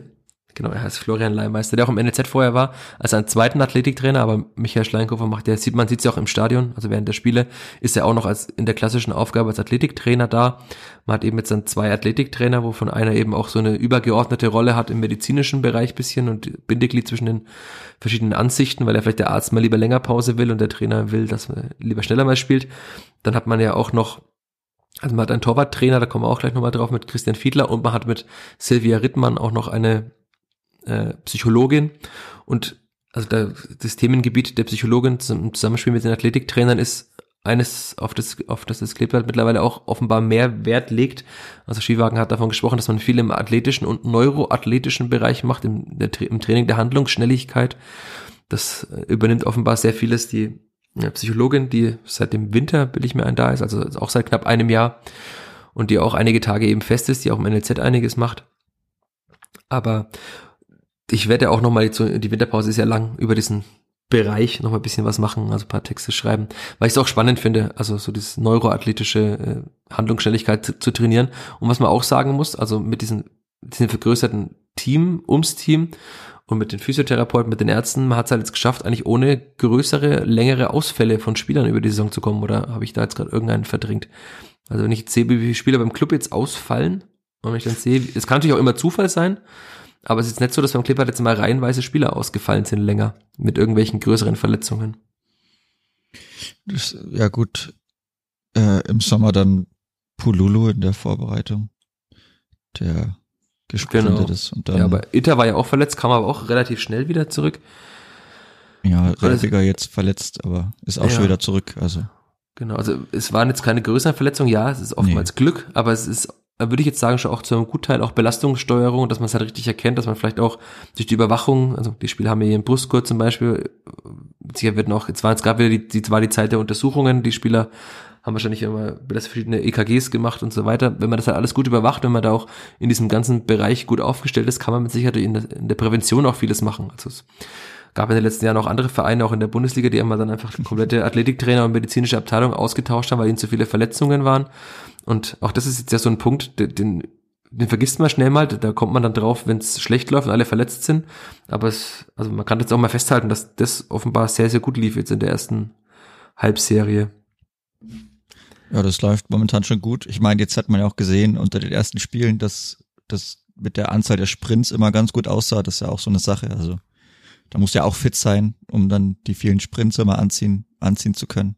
Da geht es dann vielleicht nicht immer um die Gesamtlaufleistung, dann schon auch, aber wie oft du dann doch noch in der, also die Möglichkeit hast, da diese sogenannten intensiven Läufe und Sprints zu gehen. Ich glaube, da sah es auch nicht so verkehrt aus jetzt bei der Spielvereinigung. Und ich meine, da hat jetzt Zorniger auch noch schon angekündigt, dass er da jetzt, dass er da auch noch einiges machen werden im, im, in dieser längeren Pause. Und, ja. Schaut ganz gut aus in dem Bereich. Ja, also eine Frage kam noch, äh, genau zu dem, äh, zu Christian Fiedler. Also das, das Thema kam jetzt ja schon öfter auf, wurde auch schon öfter angesprochen. Ähm, wir sollen ein paar Worte über den erweiterten Trainerstab verlieren, haben wir gerade getan. Und speziell über Christian Fiedler, welcher schon länger und hart kritisiert wird. Also ich finde nicht, dass er insgesamt hart kritisiert wird. Also es kommt immer wieder auf das Thema. Wir haben es hier mal genannt, dass jetzt die Torhüter beim Kleeblatt tendenziell nicht gerade besser werden. Ähm, aber mir fehlt da wirklich auch immer noch der Einblick. Ich sehe nicht jedes Torwarttraining. Ich sehe nicht, wie äh, abseits des Platzes mit den Torhütern gearbeitet wird. Ich sehe nur das, was ich halt auf dem Platz sehe. Ähm, Sascha Brücher hat immer sehr von Christian Fiedler geschwärmt. Und der ist jetzt mittlerweile weg. Und ähm, ja, offenbar sehen die Verantwortlichen jetzt gerade auch keinen akuten Handlungsbedarf in, in, in dem Feld, zumindest äh, sehe ich's oder höre ich nichts dazu. Aber ja, äh, es ist nicht so, dass die Clipper heute äh, jedes Jahr zu den Besten der zweiten Liga gehören. Ähm, ob das jetzt nur am Torwarttrainer liegt, ob das an den Spielern selber liegt, an der Entwicklung, ist schwierig, aber natürlich ist es schon ein Punkt, den haben wir, haben wir auch schon öfter mal angesprochen an dieser Stelle, dass jetzt beim Kleeblatt nicht, also auch das Kleeblatt, der aufgestiegen ist, waren die Torhüter der Vierter eher Zweitliga-Durchschnitt und waren jetzt nicht die besten Torhüter der zweiten Liga. Auch in der Bundesliga, das äh, Grüße an den Keeper-Analyse-Podcast und an Sascha Felter an der Stelle, die ja dann auch immer mal wieder so strukturelle Fehler aufgedeckt haben bei Vierter Torhütern, zum Beispiel ein zu weites Vorrücken bei Abschlüssen, indem man dann die Reaktionszeit verkürzt, also vielleicht ungewollt, vielleicht ist es gewollt, weiß ich nicht. Aber ja, äh, vielleicht muss man in dem Bereich was machen, aber also um ein völlig abschließendes Urteil zu fällen, fehlen mir ein bisschen die Einblicke, aber das muss am Ende dann auch Rashida Susi entscheiden. Also und vielleicht auch Alexander Zorniger, das kann natürlich auch sein. Ja. Also wenn ihm das nicht passt. Er hat mal in einem anderen Podcast äh, hört im Kopf des Trainers. Äh, Hinweis an der Stelle ist sehr lohnenswert, die drei Teile des im Kopf des Trainers Podcast mit Alexander Zorniger mal gesagt, äh, wie viel es ausmacht, wenn ein Teil des äh, Stuffs äh, nicht gut genug ist oder so, dass dann dadurch alles kaputt gehen kann, so ungefähr. Und ob das jetzt Torwarttrainer oder in anderen Bereichen ist, wenn, ich glaube, dass Zorniger kein Mensch ist, der dann da lang wartet, sondern der das auch klar kundtut. Und wenn Zorniger den Tor Torwarttrainer gut findet, dann wird er auch weiterhin, wird Christian Fiedler weiterhin da bleiben. Da gibt's äh, sind ja immer auch Verträge, also man kann nach Gutdünken äh, Menschen austauschen. Und ja, ich, also ihr merkt, ich, ich hader da gerade ein bisschen, aber ich, also ich kann nicht beurteilen, weil ich, ich bin kein Torhüter, ich kann, ich trainiere nicht mit Christian Fiedler. Man kann auch bei Torhütern wenig äh, über fehlende taktische Varianz im Spiel sprechen. Also das, das sieht man halt einfach nicht. Man sieht, man hat in der Bundesliga klare strukturelle Fehler gesehen. Über die hatte ich auch schon mehrmals geschrieben. Und aber bislang sieht offenbar niemand Handlungsbedarf und deswegen würde ich da jetzt auch nicht zu negativ noch weiter tiefer gehen. Oder willst du noch was sagen? Du hast ja auch einige Trainings gesehen. Ja, die Trainings, ich weiß nicht, also da passiert schon jetzt nicht so viel. Das sind ja aber, ja, weiß nicht, da, oft ist halt ein Torhüter immer beschäftigungslos bei den dreien, der dann einfach nur zuschaut. Aber das, ob das jetzt einen Aus, Ausschlag macht, man müsste halt schauen, wie es, wie es woanders ist, wie man, keine Ahnung, mit Stefan Ortega oder so trainiert hat, um das irgendwo vergleichen zu können. Aber sonst fehlt da einem auch irgendwo das Fachwissen, um das einschätzen zu können, glaube ich. Das Problem ist, wenn wir hier weitermachen, wir springen da immer zwischen den Themengebieten. Ich versuche die ein bisschen äh, zu ordnen. Wir sollten auch noch über einen ausführlichen Vergleich von Linde und Schaffran ziehen. Ähm, ich weiß nicht, wie ausführlich man den machen muss. Für Sample Size 3 gegen Sample Size 30 ist auch immer schwierig. Wie meinst du? Ach so, die Spiele. Äh. Ja, genau. Ja, und das ist natürlich, also man hat jetzt, also Leon Schaffern war in Darmstadt verbessert, er hat auch am Ende den Punkt, nicht den Sieg, aber den Punkt festgehalten. Ähm, ich fand das Spiel jetzt besser, es war auch sein Bestes, fand ich in der Saison. Vielleicht ist das auch äh, die Erklärung, dass er halt einfach ein bisschen Spielpraxis hatte jetzt. Aber trotzdem ist Andreas Linde für mich ganz klar die Nummer eins. Dass er äh, durch eine durchwachsene Saison hatte, dass er auch nicht so viel gehalten hat, weil auch viele Großchancen dabei waren am Anfang der Saison. Ja, haben wir auch alles besprochen und ich sehe trotzdem, dass er, also wenn er noch bisschen mehr im Aufwind ist, wenn es sportlich gut läuft, sein Aufbauspiel war verbessert, es kamen gute Bälle dabei raus. Ja, es ist teilweise riskant und ja, es gehen teilweise immer noch Bälle dahin, wo sie nicht hin sollten. Aber also er ist ja immer noch Torhüter und er ist eben nicht Stefan Ortega, der zu Manchester City wechselt. Aber da ist für mich ganz klar die Nummer eins. Stefan hat jetzt zumindest in Heidenheim, äh, in, in Darmstadt gezeigt, in Heidenheim hat das nicht gezeigt, äh, dass er die Nummer zwei sein kann. Ähm, und ja, äh, die Stärken, Schwächen, also ja, Schaffern hatte Probleme bei der Strafraumbeherrschung. Linde geht immer noch, finde ich, zu selten bei hohen Bällen raus durch seine Größe. Ich weiß nicht, ob das sein Torwartspiel an sich ist, ähm, etwas abwartender zu sein und nicht so weit rauszugehen. Aber da, da wünsche ich mir schon ab und zu mal noch, dass er öfter mal rauskommt und den Ball einfach abfängt, weil er es durch die Größe auch kann. Und wenn er es macht, klappt es ja eigentlich auch fast immer. Ähm, Stefan ist halt leider in Heidenheim an einigen Ecken vorbeigeflogen und das war ganz so glücklicher Auftritt, aber Darmstadt war besser. Und deswegen, es ist okay. Ähm, ich weiß nicht, wie lange Linde halt noch bleibt in Fürth. Das weiß man ja auch nicht. Also ich denke, er ist nach Fürth gekommen, um Bundesliga zu spielen. Das hat er damals ja auch getan. Ob er jetzt dann noch so viele Jahre zweite Liga unbedingt spielen will als schwedischer Nationaltorhüter, das äh, weiß niemand. Weiß Rashida Susi wahrscheinlich am besten. Aber ja, ich kann nur sagen, dass es in der U19 zwei gute Torhüter gibt. Aber ob die jetzt alle direkt gleich äh, ein Fall für die zweite Liga sind, würde ich mal bezweifeln. Das ist aber Torhütern auch immer, immer so eine Sache. Ich habe ja auch gesehen, jetzt, ich glaube, der Torhüter, der Kieler müsste ja so Leipziger Talent sein. Boah. der hatte jetzt Kieler. auch einige schwierige Spiele. Tim Schreiber oder wie der heißt, ich weiß nicht. Also im, im Sommer war Thomas Däne bei Kiel noch im Tor, oder? Ja, aber da ist ja jetzt einer verletzt. Okay. Der, der, der sollte ja gar nicht spielen. Also der ist ja auch, ich glaube, der ist geliehen und halt aber Ersatztorhüter, aber boah, der hat schon auch war nicht gut. Einige, einige wilde Sachen gehabt. Also ja, weiß ich nicht, ob das unbedingt ist. Aber ja, so ist es halt manchmal. Das ist auch immer, das ist ja ganz, ganz, das Torwartspiel ist ja, finde ich, immer noch stärker als alle anderen irgendwie Momentum getrieben. Manchmal das halt Spiele, so, da, da geht einfach alles oder gerade auch bei Turnieren, wenn da Torhüter über sich hinauswachsen, weiß ich nicht. Oder in speziellen Wettbewerben oder so. Ich weiß, das ist, keine Ahnung, das finde ich schon da nochmal krasser als auf anderen Positionen. Also wenn es halt läuft, läuft es richtig krass gut und wenn nicht, dann irgendwie gefühlt gar nicht. Und wenn halt da einmal diese Verunsicherung reinkam, die ja ganz klar da ist oder da war, wie zum Beispiel bei Andreas Linde, dann sieht man das halt auch am krassesten, weil das ist ja, und das weiß ja auch jeder, wenn der Torwart einen Fehler macht, ist es eigentlich immer ein Gegentor. Das ist auf anderen Positionen vielleicht nicht so der Fall. Wenn du im Mittelfeld 20 Bälle verlierst, ist es normal in einem Spiel. Aber wenn du das Torwart dann ein, zwei Fehler machst, dann sieht es schon immer sehr, sehr schlecht aus. Deswegen. Ich denke, so wie es ist, wird es auch bleiben. Also mindestens mal bis Vertragsende von Andreas Linde.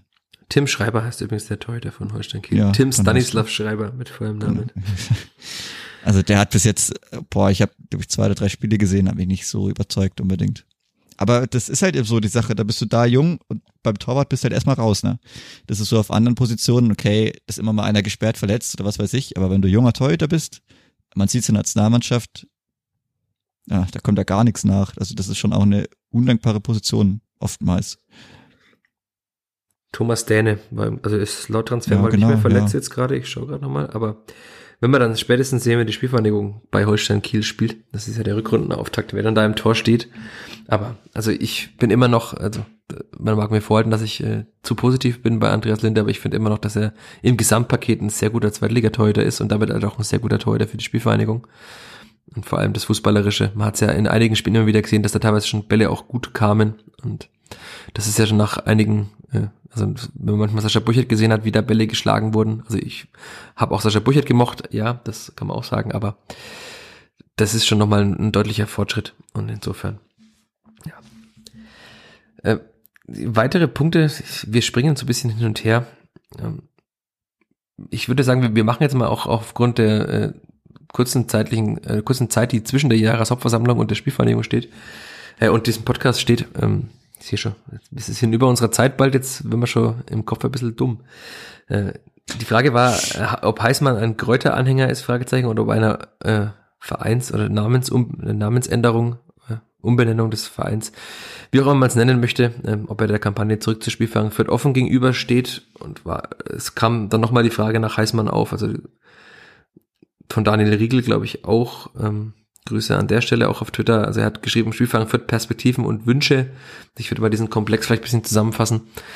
Also es ist ja relativ ruhig geworden um die Kampagne, äh, finde ich. Ähm, das, in letzter Zeit ging es ja sehr viel um diese Fanabteilung, die ja dann auch, wie man auf der letzten Jahreshauptversammlung gesehen hat, mittlerweile 211, glaube ich, Mitglieder hat. Also ja. das ist natürlich auch noch wenig, finde ich, aber das ist halt auch Fürth und es ist gerade so im Werden. Aber ähm, also ich ganz klar ist Volker Heißmann, glaube ich, kein Anhänger der Kampagne zurück zu Spielfang Fürth, das kann man schon mal sagen. Das ist aber auch kein anderer Mensch, der im Verein arbeitet. Also das wäre ja auch komisch, wenn es so wäre. Ähm, Holger Schwiewagner hat ja auf der Jahreshauptversammlung, du warst ja auch da, Chris, äh, eigentlich relativ klar gesagt, was er von der Diskussion um den Vereinsnamen hält. Ich fand es eine sehr schwierige Aussage, vor allem in der Gemengelage und in der zusammen, wie er da verschiedene Faktoren zusammengepackt hat. Also er hat ja äh, gesagt, dass äh, eine weitere Diskussion, öffentliche Diskussion über den Vereinsnamen, unnötige Strafen für Pyrotechnik und so Vorfälle wie der in Neustadt letztens als äh, Clubfans von Fösern angegriffen wurden, ähm, dass das den Verein, äh, dem Verein schaden kann oder das dem Verein sogar entzweien kann Und das finde ich schon, also das alles in einen Topf zu werfen, finde ich extrem schwierig, weil das eine auch mit dem anderen nichts zu tun hat. Und äh, was halt auch noch dazu kommt, ist, also dass der Verein ja auch diesen Schritt gegangen ist bei der letzten Jahreshauptversammlung im Sommer, also ich glaube, es war Ende Juni. Da hat man ja auch also Wege geebnet, um sowas zumindest möglich zu machen. Und das wusste auch jeder im Verein, dass es irgendwann eines Tages sein kann, dass der Verein, dass eine Abstimmung über den Vereinsnamen geben wird, dass der Verein äh, eines Tages vielleicht irgendwann einmal, wie es im Lied heißt, auch Spielverein Fürth heißen kann. Und wenn man das komplett verhindern wollte oder hätte wollen, dann hätte man diesen Schritt dann niemals tun dürfen. Und man hat ihn aber ganz bewusst getan. Man hat dem TSV Festenbergs Gereut ähm, diese 20 Prozent der anwesenden Stimme, diese Sperrminorität in Anführungszeichen weggenommen. Vielleicht hat der TSV Festenbergs Gereut sie auch von sich selbst aufgegeben. Jedenfalls ist es jetzt faktisch und der Satzung nach möglich, den Vereinsnamen zu ändern und dann auf der ersten JV danach zu sagen, dass eine Diskussion über den Vereinsnamen den Verein entzweien kann, finde ich schon, ja, ist nicht gerade gut, sagen wir es mal so. Ja, ich weiß nicht, da wurden, wie gesagt, da wurden sehr, sehr viele Dinge in einen ganz großen Topf geworfen. Und auch in der Art und Weise, naja, weiß ich nicht, auch das, die Diskussion über die Pyrostrafen, ja, okay. Ach, ob die den Verein zerstören wird, das weiß ich jetzt auch nicht, wenn man da mal 20.000 Euro zahlt. Dann das sind ja nicht mal so viel. Also das ist jetzt die Rede ja, von 20.000, also das kommt das auch, ist ja auch nicht davon, mal das ist viel. Und ja, es wird Ja. Menschen geben, die sagen, es ist unnötig, das zu bezahlen. Ja, okay, das, das es ist zumindest Geld, das der Verein anderweitig verwenden könnte. Aber ich habe noch nie gehört, dass der Verein jetzt gesagt hat, naja, es war jetzt auch unnötig, aus dem Pokal auszuscheiden, weil da haben wir auch 500.000 Euro weggegeben. Also ja, es ist ein gewisser Whataboutism. Ähm, und ja, also ich finde Pyrotechnik gut. Ähm, das, wenn sie sicher abgebrannt wird, ist es auch schade, das eigentlich keinem. Ähm, die Vereine werden sich nicht klar positionieren in, beim DFB. Also sie zahlen halt diese Strafen, die der DFB eben den Vereinen auferlegt. Aber ähm, ob jetzt 5.000 oder 10.000 Euro dem Verein so wehtun, wenn man, äh, wie gesagt, 460.000 Euro mal herschenkt, wenn man da Geld herschenkt, wenn man vielleicht auch, äh, man muss jetzt zwei Trainer bezahlen, von denen man, weil man einem halt einen Vertrag über eineinhalb Jahre, äh, doch eineinhalb Jahre bis 2024 gegeben hat, ähm, zwei Jahre. Ja, also da gibt es so viele Punkte, das ist äh, ganz schwierige Gemengelage und ja, ähm, die Menschen, die Pyrotechnik zünden, nehmen es in Kauf, dass der Verein Strafen bekommt, weil sie wissen, dass es Strafen gibt. Aber der Verein gibt halt eben auch genug Geld sehr, also nicht gerade sinnvoll aus, wenn jetzt auch einige Spieler zu sprechen kommen, die jetzt seit eineinhalb Jahren da sind, halt einfach keinerlei sportlichen Mehrwert für den Verein bieten und jeden Monat mit Sicherheit mehr verdienen als jetzt äh, das, was der Verein für ein paar Fackeln bezahlen müsste. Ja, nochmal an der Stelle klar gesagt, ähm, ich will da nichts schönreden, bevor mir das wieder vorgeworfen wird. Aber es ist schon so, dass diese Beträge einer GmbH wie der Spielverein, äh, der GmbH und Co. KGAA äh, nicht wehtun und den Verein mit Sicherheit nicht entzweien werden, wenn der Verein 5000 Euro an den DFB zahlt. Das, das sehe ich einfach nicht und das ist auch nicht so. Und ich finde es schon, also ich finde es auch sehr gefährlich, dass man diese Diskussion jetzt aufmacht, weil man eben da klare Feindbilder konstruiert, halt so versucht auch bisschen so die aktiven Fans gegen den Rest auszuspielen. Kam mir jetzt so vor. Auch das Thema, also dass halt dann der Vereinsname in Verbindung ist mit äh, dem, diesem Überfall in Neustadt, wo, also das, keiner von uns war dabei, keiner von uns weiß, wie, wie es war. Und ja, man kann Gewalt verurteilen und das hat aber nichts mit einer Diskussion über den Vereinsnamen zu tun. Und es hat auch, vielleicht wenn es von denselben Personen kommt, aber trotzdem nichts mit Pyrotechnik zu tun. Also es sind drei getrennte Themengebiete, über die man dreimal getrennt diskutieren muss und alles in einem Topf, in einen Topf zu werfen, kräftig umzurühren. Und boah, also da fehlen mir echt die Worte. Ich hab, ich fand es überraschend, dass da gar, gar also keinerlei Gegenwind so ka kam aus dem Podium. Es gab Applaus, der jetzt nicht von allen kam, aber es gab eben Applaus für diese Aussage. Finde ich auch schwierig, dass man da, dafür klatscht, weil es schon eine Aussage ist, die ich in der Schärfe nicht verstanden habe. Und ich weiß nicht, was Holger Spielwagner dazu bewogen hat, diese Aussage so zu tun. Aber ich würde jetzt mal sagen, mit Volker Heißmann im Präsidium und den Worten, wie jetzt auch Holger Spielwagner gewählt hat, äh, würde ich mal nicht davon ausgehen, dass äh, bei der nächsten Jahreshauptversammlung äh, der Verein, also nach dieser Jahreshauptversammlung Spielfang Fürth heißt. Soweit würde ich mich auch jetzt wieder aus dem Fenster lehnen. Ich denke, das ist schon noch sehr weit weg, auch wenn manche im Sommer dachte nach dieser Satzungsänderung, dass das bald kommt. Aber da gibt es schon noch einige und es gibt sehr starke Fronten im Verein. Und ich glaube, dass es eher die, den Verein entzweit, wenn man halt da zu arg auf seiner Meinung beharrt und nicht aufeinander zugeht. Also ich finde, dass es von Seiten der Kampagne gerade nicht so einen großen öffentlichen Aufwind oder Aufruhr darum gibt, außer dass man diese Fahne im Stadion zeigt und dass man dann, dann so in Anführungszeichen zurückschlägt als Verein. Fand ich nicht gut und ich, ich hoffe, dass das nicht auch noch mehr kaputt macht, als es eh schon zwischen Fans und Verein kaputt gegangen ist in den letzten Jahren. Ja, das, das wird sich weisen, aber ich meine, bis zu der möglichen Abstimmung dauert es sowieso noch. Also neue Mitglieder haben ja auch erstmal ein Jahr Kein Stimme. Das war keine Stimme und da muss man schauen, 211. Also ja, ich hätte auch gedacht, dass es mehr wären, aber dann sind ja, wie gesagt, ja gut, die 211 und dann gibt's ja noch beim Fußball einige mit Doppelmitgliedschaften, aber also 211 finde ich schon nicht sehr viel, muss ich sagen. Nee, Also, aber es passt zu diesem ich mein, in- in sehr der- lethargischen Ja. Verein, finde ich. Ja, aber, aber in, in der momentanen Zeit kann man es vielleicht auch verstehen, ob man jetzt halt diese 80 Euro gerade ausgibt. Also das ist dann schon noch auch irgendwo ein Faktor, wenn ich mir überlegen muss, okay, wenn das Geld irgendwo knapp ist, trete ich da jetzt extra für die Fanabteilung noch mit ein. Also das ist schon, glaube ich, auch irgendwo ein Fakt. Das wäre vielleicht vor drei Jahren oder vor zwei Jahren wäre das vielleicht einfacher gegangen. Das kann ich mir schon auch vorstellen, dass das dann auch eine Sache ist, wo man sagt, okay, das muss ich jetzt vielleicht nicht unbedingt machen. Also, Auch gut möglich, ja. ja, ich denke, das ist, spielt alles ein bisschen zusammen, aber 211 finde ich schon auch wirklich, ich hätte gedacht, es wären mehr. Ja, dann hoffen wir, dass es äh, mehr wird und dass dieser Verein vielleicht auch ein bisschen mehr lebt. Ähm, ja, äh, ich würde sagen, wir sprechen nochmal über das Sportliche. Ähm, da gibt's ja auch noch einige Fragen und Anmerkungen, über die wir sprechen sollten. Ähm, es kam eine Frage nach Kaderveränderungen im Winter auch auf. Ähm, ich, wir hatten das Thema ja auch schon mehrmals angesprochen. Ähm, Ich soll mir jeder von uns einen Wunschzettel auf, äh, ausfüllen. Wunsch an Rashid Susi alias äh, Weihnachtsmann. Äh, welche Spieler das Clippert noch braucht, für welche Position. Soll ich anfangen kurz? Ich, ich mach's, Also- ich mach's einfach kurz. Macht es. Also ich, ich finde, das bräuchte mindestens einen weiteren Innenverteidiger, damit man mit einer Dreierkette weiterhin spielen kann. Das hat Zorniger ja so implizit auch schon angedeutet, als er gesagt hat, der Kader ist nicht ausgelegt für eine permanente Dreierkette, weil man auch nicht weiß, was mit Gideon Jung ist. Ähm, Der Vertrag läuft ja auch aus am Ende der Saison, hatten wir auch schon mal.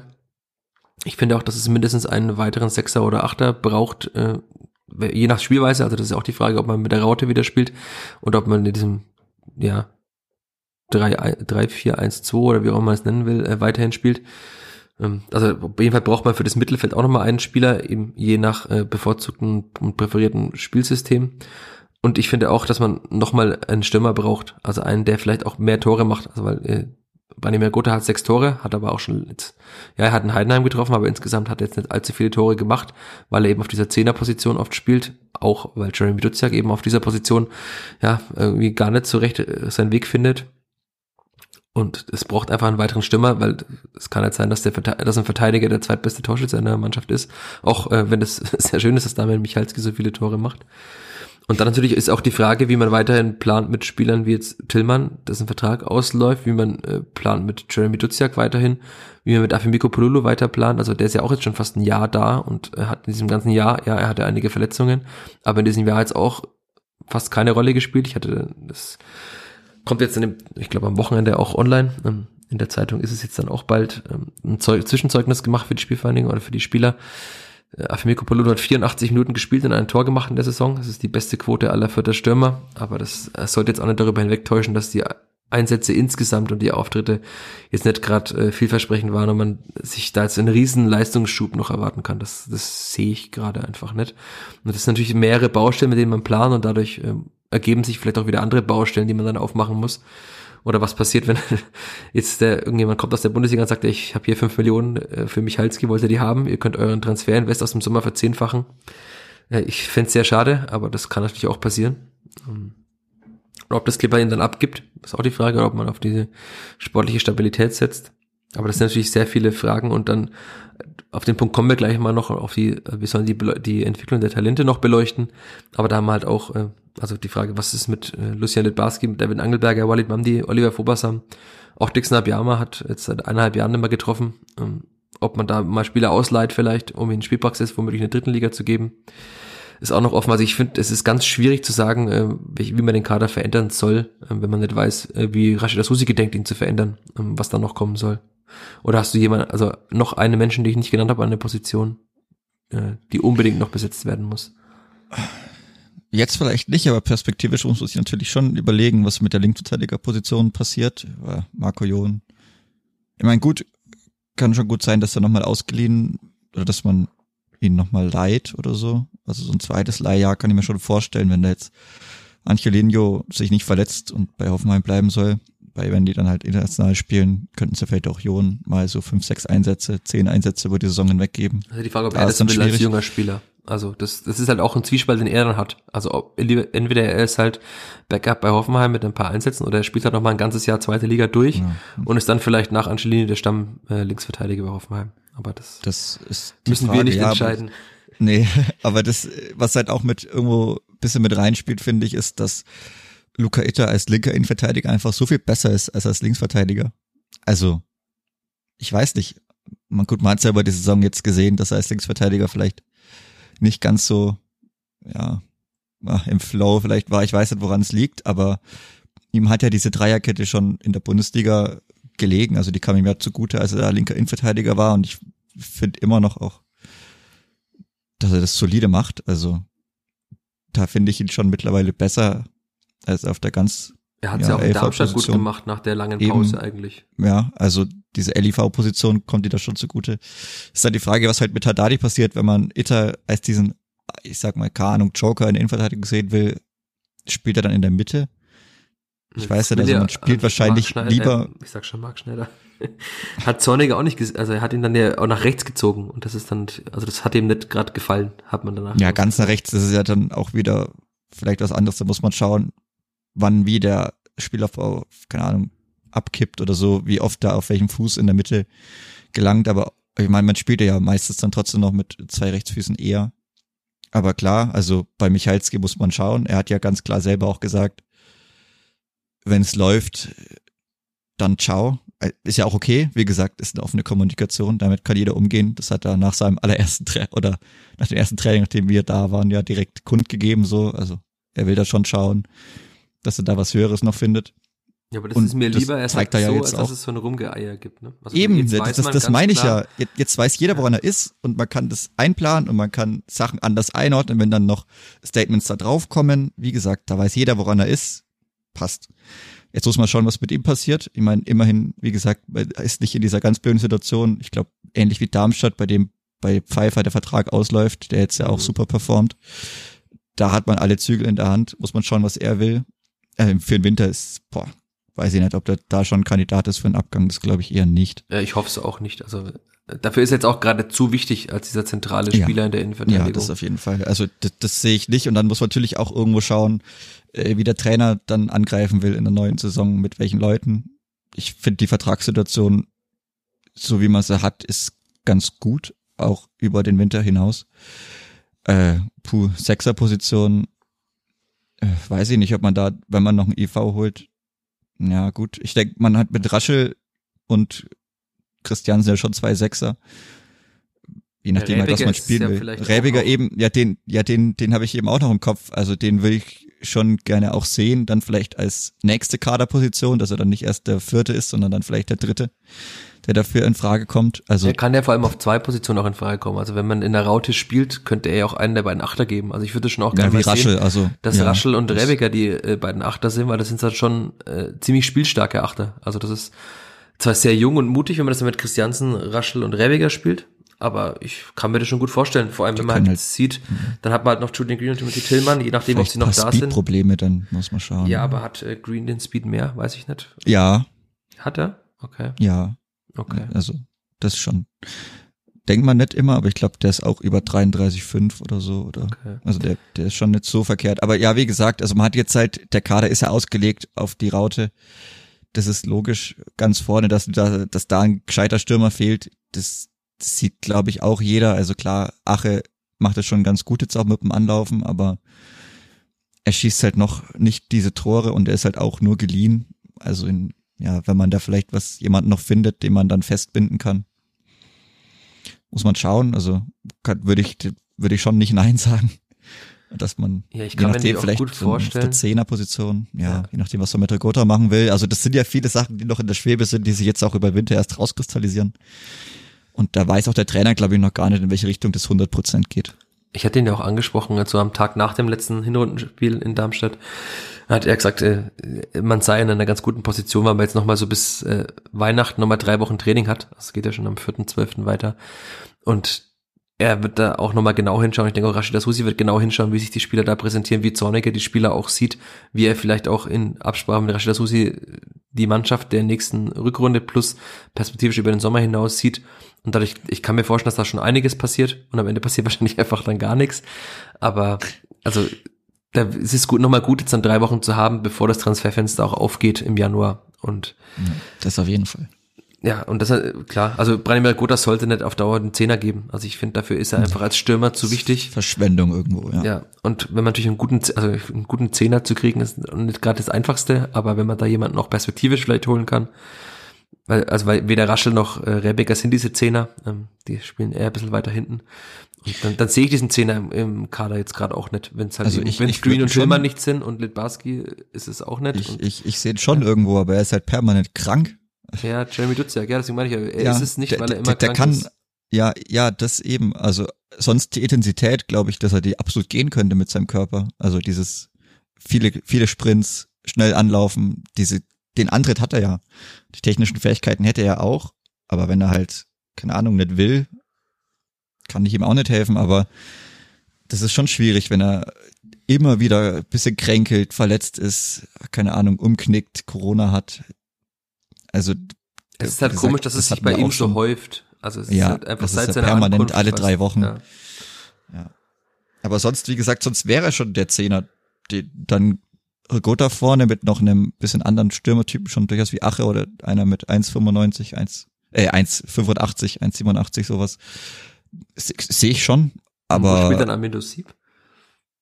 hm, tja, das Hm. ist die gute Frage. Kannst du den Shooting Star nicht einfach rausnehmen? Ja, dann nehme ich Ache raus wahrscheinlich. Aber ja, Sieb, der muss erst nochmal zwei Kilo abnehmen und dann sieht es auch nochmal. Nochmal einen Ticken das besser aus. Der Konfrontationspodcast. Ah, ja, ich denke schon, dass er da noch ein bisschen Optimierungs... Naja, es hat ja auch Potenzial hat. Zorniger so zwischen den Zahlen angekündigt, gesagt, er könnte noch mehr aus seinem Körper herausholen. Vielleicht hat er das da auch mit gemeint. Ja, bis halt der Babyspeck. Nee, aber er ist jetzt nicht dick oder so, aber ich glaube, ganz bis, also da ist schon noch ein bisschen was möglich, dass er nicht immer das 60 Minuten runter muss.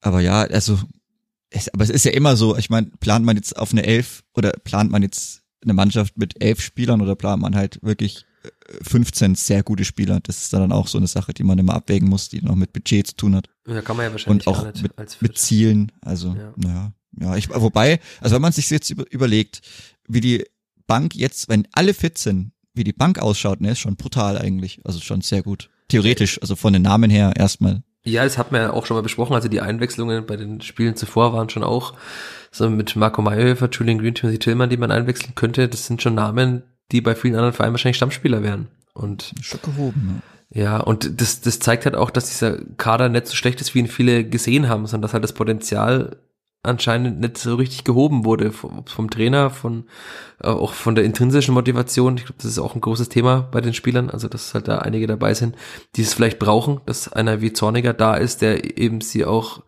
pusht oder ihn, äh, wenn man es deftiger sagen will, in den Arsch tritt. Also das kann natürlich auch sein. Zumindest hat sich's in den letzten Wochen ganz gut angelassen. Und ich glaube auch nicht, dass Zorniger auch nur einen Millimeter nachgeben wird. Also das, dafür waren seine Aussagen auch direkt beim Amtsantritt. Äh, insofern, äh, also die eine Aussage war ja, ähm, so ungefähr, wenn jemand nicht mitzieht und nicht das macht, was er will, dann kann, kann er ihm auch empfehlen, äh, wie Ballett zu machen oder irgendwie sowas. Also äh, zumindest Tennis. andere Sportarten, Tennis Tennis, oder spielen. Leichtathletik, äh, Leichtathletik. Leichtathletik und Tennis, ja. Ja, also das sind, ich glaube auch, dass er das intern wahrscheinlich ganz klar kommuniziert hat und man sieht jetzt ja auch dann, dass es gerade ganz gut läuft. Ich bin sehr gespannt auf die nächsten Trainingswochen. Da würde ich jedem empfehlen, wenn das Training öffentlich ist, auch mal vorbeizuschauen.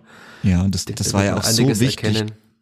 dass da mal ein anderer Wind weht. Also das merkt man ja direkt. Deswegen, also ich habe mir auch Zorniger gewünscht, Zorniger bekommen. Ich glaube, es ist ganz gut gelaufen bis jetzt.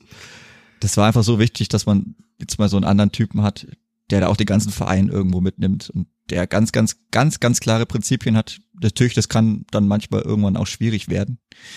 Aber das ist, war für die aktuelle Situation, für die, wie es jetzt vielleicht vor vier Wochen war, das war einfach brutal wichtig. Ja, äh, ich, wenn wir jetzt gerade bei dem Themenpunkt Kader noch waren, ähm, wir sollten ein Talente kurzes ja. Fazit ziehen der Talente. Ähm, ich, das kann man ja einigermaßen schnell schlecht. abhandeln. Also ich habe hier die ersten zwei Spieler aufgeschrieben, weil es da auch zuletzt einige Kontroversen gab. Also ja, äh, Lucian Litbarski und Oliver Fobasam sind nicht mehr Teil des Profikaders gerade. Das sieht man ja auch an der Aufstellung des U23-Spiels am vergangenen Samstag in Ansbach, denn die Profis haben gerade frei und äh, Litbarski und Fobasam haben äh, gespielt oder saßen zumindest zu Beginn auf der Bank. Also die beiden sind auch ganz klar in die U23 versetzt worden. Das sind ja schon mal klare Zeichen, dass man mit ihrer Entwicklung nicht zufrieden war. Und wenn man jetzt so die letzten Spiele der U23 gesehen hat, also wir haben von Oliver Fobersam teilweise geschwärmt im vergangenen Jahr von seinen U23-Auftritten. Ich finde, dass er da mittlerweile sehr weit weg ist. Also er hat zumindest ein Tor gemacht. vergangene Woche. Ja. Und Lissel Litbarski hat auch ein sehr schönes Tor gemacht äh, vergangene Woche gegen Eichstätt. Aber trotzdem, also ich sehe beide auch in der Rückrunde nicht als Teil des Profikaders und ich sehe jetzt auch gerade, also ja, das ist schwierig zu sagen, aber wir haben jetzt ja doch einige U23-Spiele gesehen, plus auch schon die Einsätze von Vobersam in der zweiten Liga. Das sehe ich jetzt gerade nicht, dass die in irgendeiner Form nicht in Rückrunde eine Hilfe wären. Sie sind auch noch 19 Jahre alt, das muss man auch einschränkend immer sagen. Aber also die werden in der Rückrunde auch in der U23 spielen und ich sehe beide sehr weit weg von der zweiten Bundesliga. Oder siehst du das ganz grundlegend anders als ich bei den beiden? Hm, nein, ich meine, wir hatten im Sommer ja auch schon besprochen, gerade bei den Neuzugängen, auch mit Libarski, dass er da schon. Also das haben ja manche auch vielleicht anders gesehen, hatten da ein bisschen mehr Euphorie vom Namen her, aber dass er da erstmal für die U23 eingeplant ist. Und man, man sieht's auch warum und er ist, also ich habe noch nicht als den Unterschiedsspieler oder überhaupt als irgendeine Art Unterschiedsspieler in der Regionalliga wahrgenommen. Ja, er ist einer der elf, die in der Regionalliga er schwimmt spielen. Halt das mit. sollte, eigentlich sollte er da schon ein bisschen mehr herausragen. Das hat man ja schon mal als Vorbas ja. ein bisschen in der vergangenen Saison rausgeragt, weil er wirklich so in der Luft und im Zweikampf echt gut war. Fußballerisch fand ich teilweise auch schon ein bisschen schwierig. Aber bei Litbarski habe ich jetzt, also ja, er hat immer wieder kleine gute Aktionen und man sieht, dass er eine gute Ausbildung hat, vielleicht auch eine bessere Ausbildung als manche andere in dieser Mannschaft. Aber dafür ist der Output viel zu wenig und der geht immer unter, also fast immer. Und der wird ja auch fast immer vorzeitig ausgewechselt. Also entweder das ist ein Fitnessproblem oder Peter Roman ist unzufrieden. Also er ist ja nicht mehr unumstrittener Stammspieler, der jedes Spiel 90 Minuten durchspielt. Und also ich weiß nicht, ob er da ein bisschen, ob das ein gewisses Phlegma ist. Er wirkt jetzt auch nicht sonderlich motiviert, finde ich, wenn ich ihn da sehe. Also er spielt halt immer mit, macht ganz gute Tricks, aber ja. das ist noch nicht. Nur an der Mittellinie immer, das Ja, stimmt. und dann verliert er den Ball und dann gibt's ein Gegentor, oder? Das war doch einmal. Ja, das, ja. ja, das war mehr, also es war mehr als einmal, glaube ich schon. Nee, aber ja, bei ihm war es ein bisschen klar. Bei Oliver Fubossam ist es schon ein bisschen traurig. Ich glaube, den haben auch, dem, ihm haben die Spiele in der ersten Mannschaft wahrscheinlich nicht so gut getan er spielt auch in der U23 jetzt nicht mehr, ja, nicht mehr so groß auf. Er ist nicht mehr der Faktor und auch dann er, er spielt ja einfach irgendwo. gar nicht mehr. Also das ist halt das Komische. Eben, ja, also er spielt es gar nicht mehr, aber gut, wenn man jetzt die zwei Entwicklungen hat, eine positive Entwicklung gibt's auch noch. Lasse Schulz, der macht seit dem Sommer stark verbessert, hat dann vielleicht auch manchmal noch so ein Ding dabei, aber da ist mal ein Lichtblick aus der U23, also das gibt's auch noch. Aber sonst, ja, für die beiden die sollen in, sich in der U23 stabilisieren, sollen da schauen, dass man nicht absteigt und dann ja, haben sie auch schon den nächsten Schritt gemacht trotzdem. Also haben dann höher gespielt. Ja. Herrenfußball gespielt, das ist ja auch erstmal, ist ja erstmal was gelingt nicht jedem so der Übergang wie Jamal Musiala oder so, dass das einfach ja, wurscht ist. Das ist ja eine Ausnahme. Das ist ja klar, eben. Aber also, äh, also perspektivisch sehe ich schon bei Oliver Fobas haben so vom Profil, von, von der Luft, dass er schon mal so dieser, also der Backup für Michalski, wenn Michalski noch länger da wäre, was schön wäre, der könnte er schon sein, weil er ist auch fußballerisch im Aufbau jetzt nicht der Haddadi, ähm, aber er hat schon eine gewisse Präsenz in der Luft, das fand also in der U23 war das auffällig, dass er da gut und hat, hat auch gegen Ruben Hennings ganz gut verteidigt sogar. Also das ja, also er hat dann diesen Elfmeter in Düsseldorf verschuldet und es gab technische oder teilweise auch so individualtaktische Fehler, aber der hat er in der Luft, fand ich, war das schon ganz gut. Aber ja, also der braucht schon noch Zeit und die Zeit soll er halt dann auch bekommen in der U23. Gibt ja auch keinen Druck jetzt gerade. Außer es fallen wieder zwei Innenverteidiger aus, was ich nicht hoffe. Ähm, ja, andere Talente, Devin Angelberger, ganz schwierig zu beurteilen. Also er war ja fast immer im Spieltagsaufgebot aber er hat nur eine Minute mitgespielt, sein Debüt gegeben, was ihn dem Vernehmen nach sehr stolz gemacht hat, dass er das geschafft hat. Aber ich sehe jetzt da auch gerade nicht viel äh, Potenzial, wo er spielen könnte. Also die Sechs ist vergeben. Ähm, ich sehe ihn auch nicht als, also ich habe ich habe paar Testspiele gesehen, ich sehe ihn nicht als so dynamisch, dass er da auf der Sechs irgendwie, also alleiniger Sechser auf keinen Fall spielen kann. Fände es bei ihm auch gut, wenn er einfach mal die ganze Rückrunde U23 mal Stamm spielt. Das hat er letzte Saison ja auch schon teilweise gemacht, aber dass er wirklich mal auch einfach mal ins Spielen wiederkommt. Also er war ja auch verletzt und ist länger ausgefallen.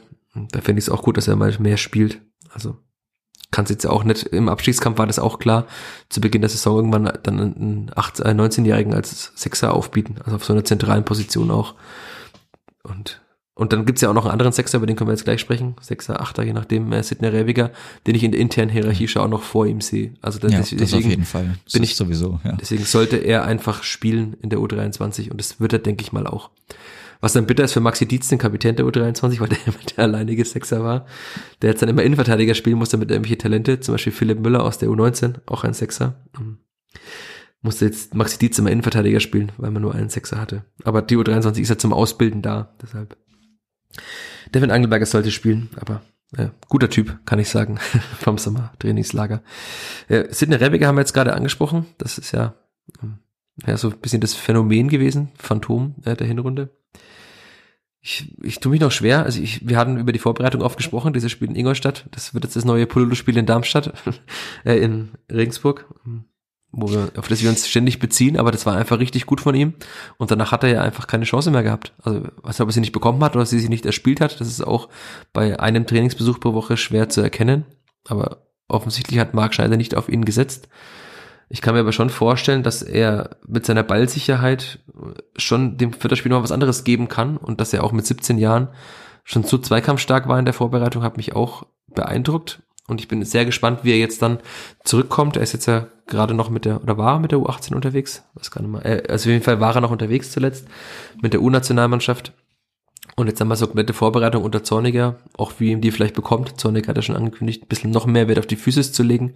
Das ist für einen jungen Spieler wahrscheinlich auch hart, aber da bin ich sehr gespannt und ich kann mir schon mal vorstellen, dass er dann auch mal zu mehr Einsätzen kommt. Zum Beispiel, wenn man Raschel mal runternimmt auf einer Doppelsechs und ihn mal spielen lässt, wenn vielleicht ein Spiel auch mal entschieden ist. Aber ich würde das gerne sehen, weil ich, also ich habe schon in den wenigen Momenten, die ich von ihm gesehen habe, erkannt, warum da sehr viele Menschen sehr viel Potenzial in ihm sehen und du denke ich auch.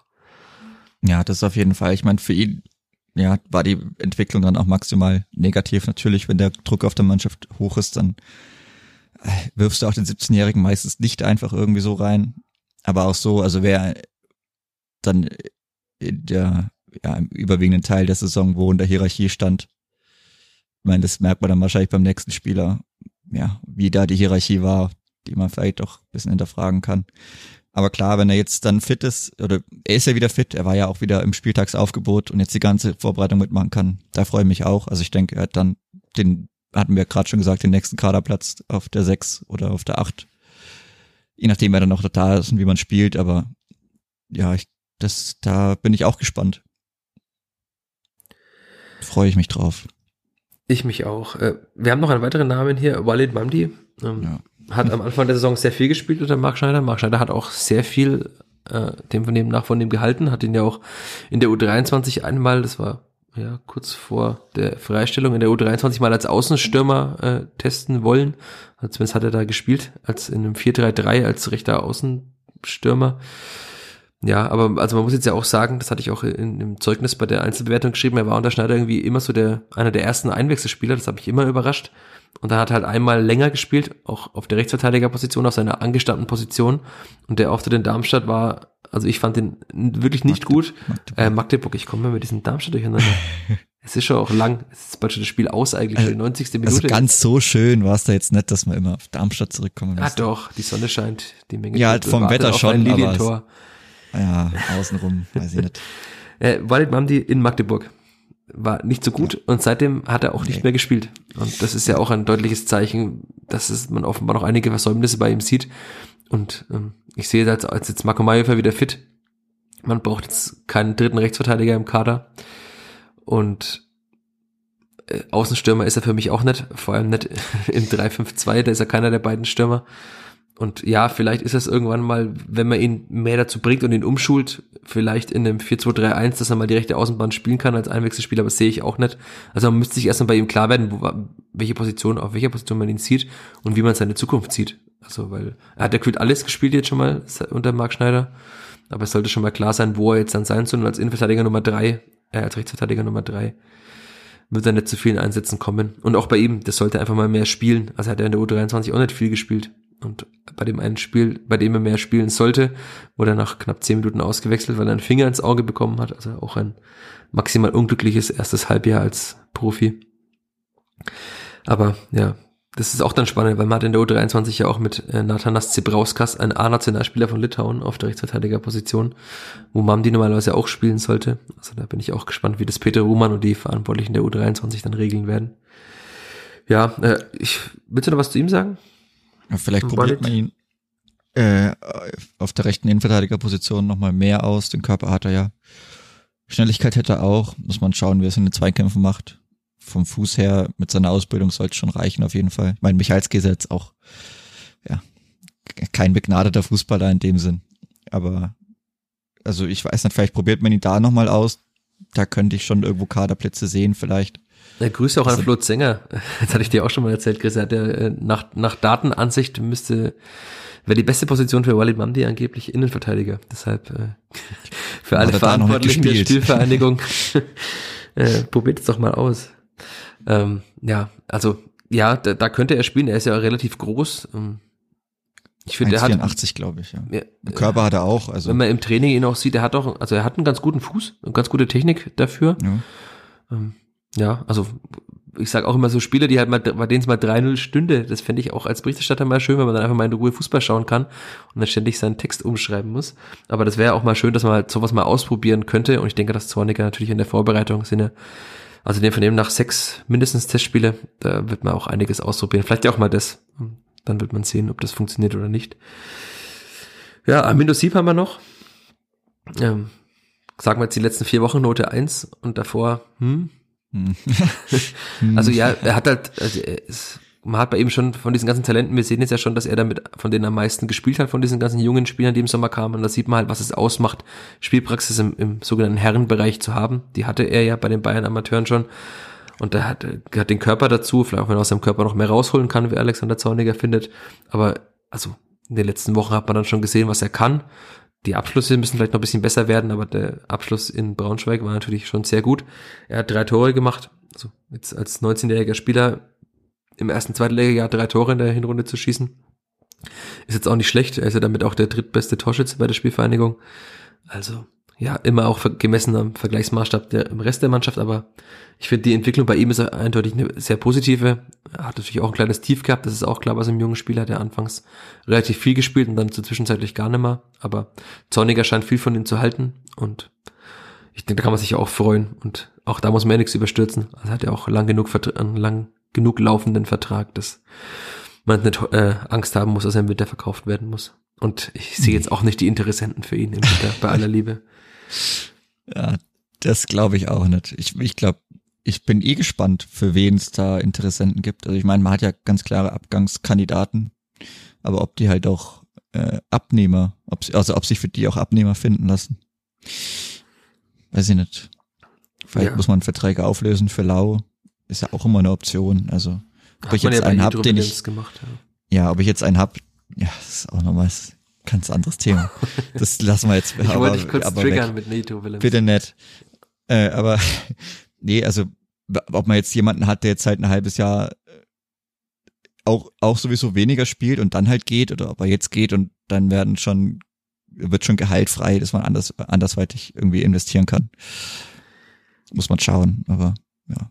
Bei den jungen Spielern habe ich mir noch zwei Namen. Achso, du warst noch nicht fertig. Nee, noch mehr, noch, noch mehr. Ich habe noch zwei junge Spieler aufgeschrieben, die ja trotzdem noch jung sind, auch wenn man es vielleicht nicht mehr denkt. Ja, Marco John, hat man vorhin schon mal, ist geliehen. Ja, aber die Entwicklung ist schon sehr gut, auch wenn er kurz mal nicht so perfekte Spiele hatte, aber insgesamt, also das ist deutliche Leistungsplus äh, auf dieser Linksverteidigerposition und deutlich besser als äh, Luca Itter da hinten drin. Und die Standards, also da kommen die vielen Standardtore, die zuletzt gefallen sind, kommen nicht von irgendwo her, sondern die kommen halt aus dem, Link, aus dem linken Fuß von Marco Jon äh, und aus dem Kopf von Damian Michalski.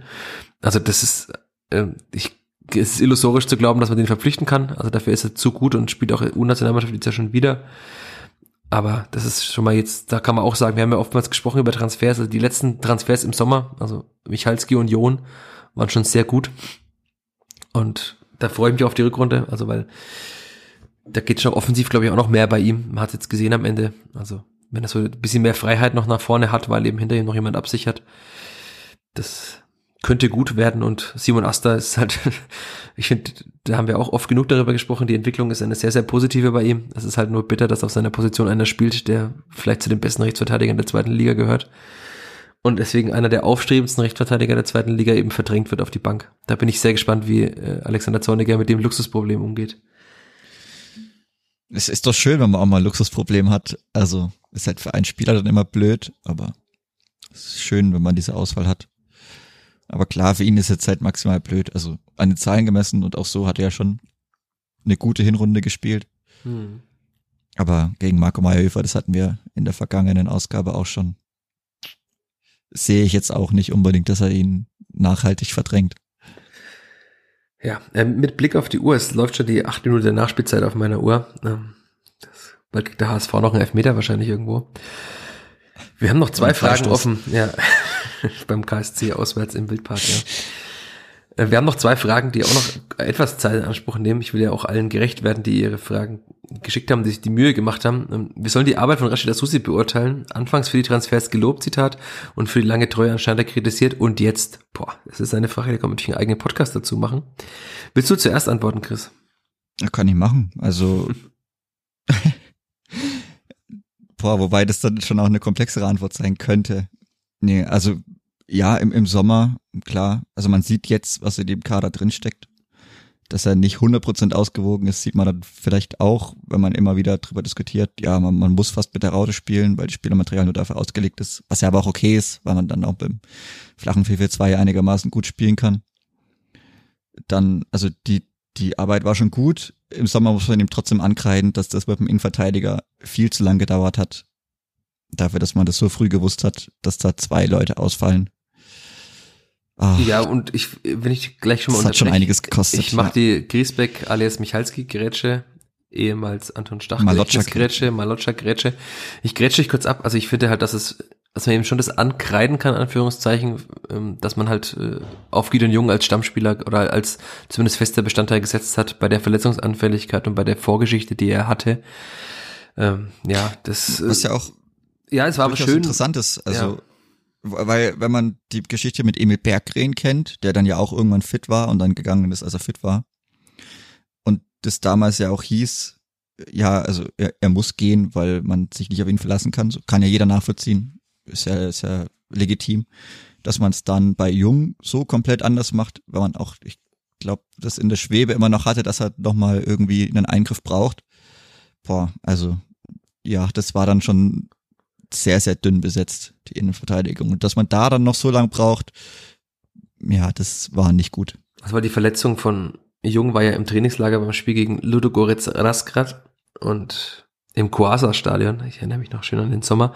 Und es hat ja dann knapp zwei Monate gedauert. Also kam ja Damian Michalski erst Ende August. Also es waren fast genau, oder? Müsste ein bisschen mehr als zwei Monate gewesen sein. Und dass man halt damit, das hatten wir ja auch schon oft besprochen, Oliver Fobasam mehrere Spiele gehen, angehen musste vor allem halt als äh, einer der beiden Innenverteidiger in dem 4-4-2, äh, wo der Innenverteidiger, also wo Fehler eines Spielers nochmal mehr auffallen, da hinten drin. Und das war natürlich auch, also das war ein Grund, also ich würde Oliver Fobasam verantwortlich machen, aber es war natürlich auch ein Grund dafür, dass es nicht so gut lief. Und ja, das würde ich Asusi schon ankreiden. Ähm, ja, den Stürmer, der fehlt, das sehen wir jetzt gerade. Das also ist natürlich auch nicht einfach, da jetzt einen Stürmer zu finden, der zehn Tore auf Anhieb schießt.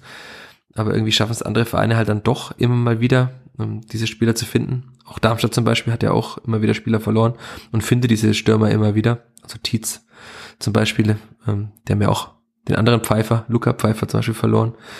Und ja, jetzt muss man auch mittlerweile, wie wir, wie wir sagen, so bei Litbarski ein Fragezeichen setzen, ob das, dieser Schritt überhaupt dann irgendwann kommt. Also ich möchte nicht abschreiben, aber das war schon auch ein Transfer mit einigem Mut oder was man da in ihm gesehen hat. Auch bei Walid Mandi war jetzt die Eignung als Profi Zweitligaspieler auch noch nicht so zu erkennen. Ähm, ja, und ansonsten würde ich halt sagen, dass, also das ist, ist ja ganz schwierig. Du hast gesagt, das ist eine komplexe Antwort. Ähm, Mark Scheider zu holen, ob es jetzt von Anfang an ein Fehler war. Ich finde dennoch, es hätte funktionieren können und wenn es sportlich besser funktioniert hätte, es hat ja auch teilweise schon funktioniert im Sommer. Ähm, zumindest hat er diesen Fehler sich eingestanden, wenn auch, finde ich, zu spät. Ähm, ja, wie wir die, Urteil, äh, die Antwort beurteilen, du grätsch, grätsch rein. Wir sind hier ja, in der für, zweiten für Liga, da darf man ständig grätschen. Was ich auch irgendwie nie, ja, du hast das Thema Jetro Willems getriggert und jetzt muss es dann auch einfach nochmal raus. Ich glaube, das Interview über und also ja, über Jetro Willems mit Rashid Asusi kam vor Marc Schneider. Da hieß es, man lässt ihn im Mittelfeld spielen. Also Rashid Asusi sieht auch seine Stärken irgendwo im Mittelfeld, ob das jetzt links ist, ob das auf der Sechs ist, ob das auf irgendwas dazwischen ist, was weiß ich. Und dann hat man es auch irgendwo in der Vorbereitung gemacht und dann hat er da nie wieder gespielt und dann ist er einfach gegangen. Das fand ich auch maximal random irgendwie. Natürlich hat das viel mit dem Trainer dann zu tun, aber da fand ich die Kommunikation auch irgendwie sehr, sehr komisch, weil, also das Interview, das hatte ich, das weiß ich noch, das habe ich am, das habe ich am Bahnhof in Erlangen gelesen. Nach dem Tschechischkurs. Und da habe ich mich so gefreut, dass man da einen Plan hatte, bei Dietro Willems den zu integrieren und der Plan, der hat für mich in meinem Kopf auch irgendwo Sinn ergeben und dann, ja, ging da gar nichts mehr irgendwie. Das fand ich schon auch sehr, sehr komisch. Also klar, das hat ja wieder was mit Trainer zu tun, aber das hat irgendwie auch alles wenig Sinn ergeben so. Ja, wenn wir jetzt bei der Kommunikation sind, also auch in der Sache Branimir Gotha, also war vielleicht auch ein Getriebener, weil ihn unbedingt halten wollte und nichts ihn nie klar abschreiben wollte, aber also ich würde da auch eine ganze rausnehmen, weil er ist ja immer noch das Gesicht der Spielvereinigung. Deshalb ist die, wie du sagst, die Antwort ist da eine sehr komplexe. Ich finde immer noch, dass er ein Glücksfall für die Spielvereinigung ist, äh, aufgrund seiner Leidenschaft für diesen Verein.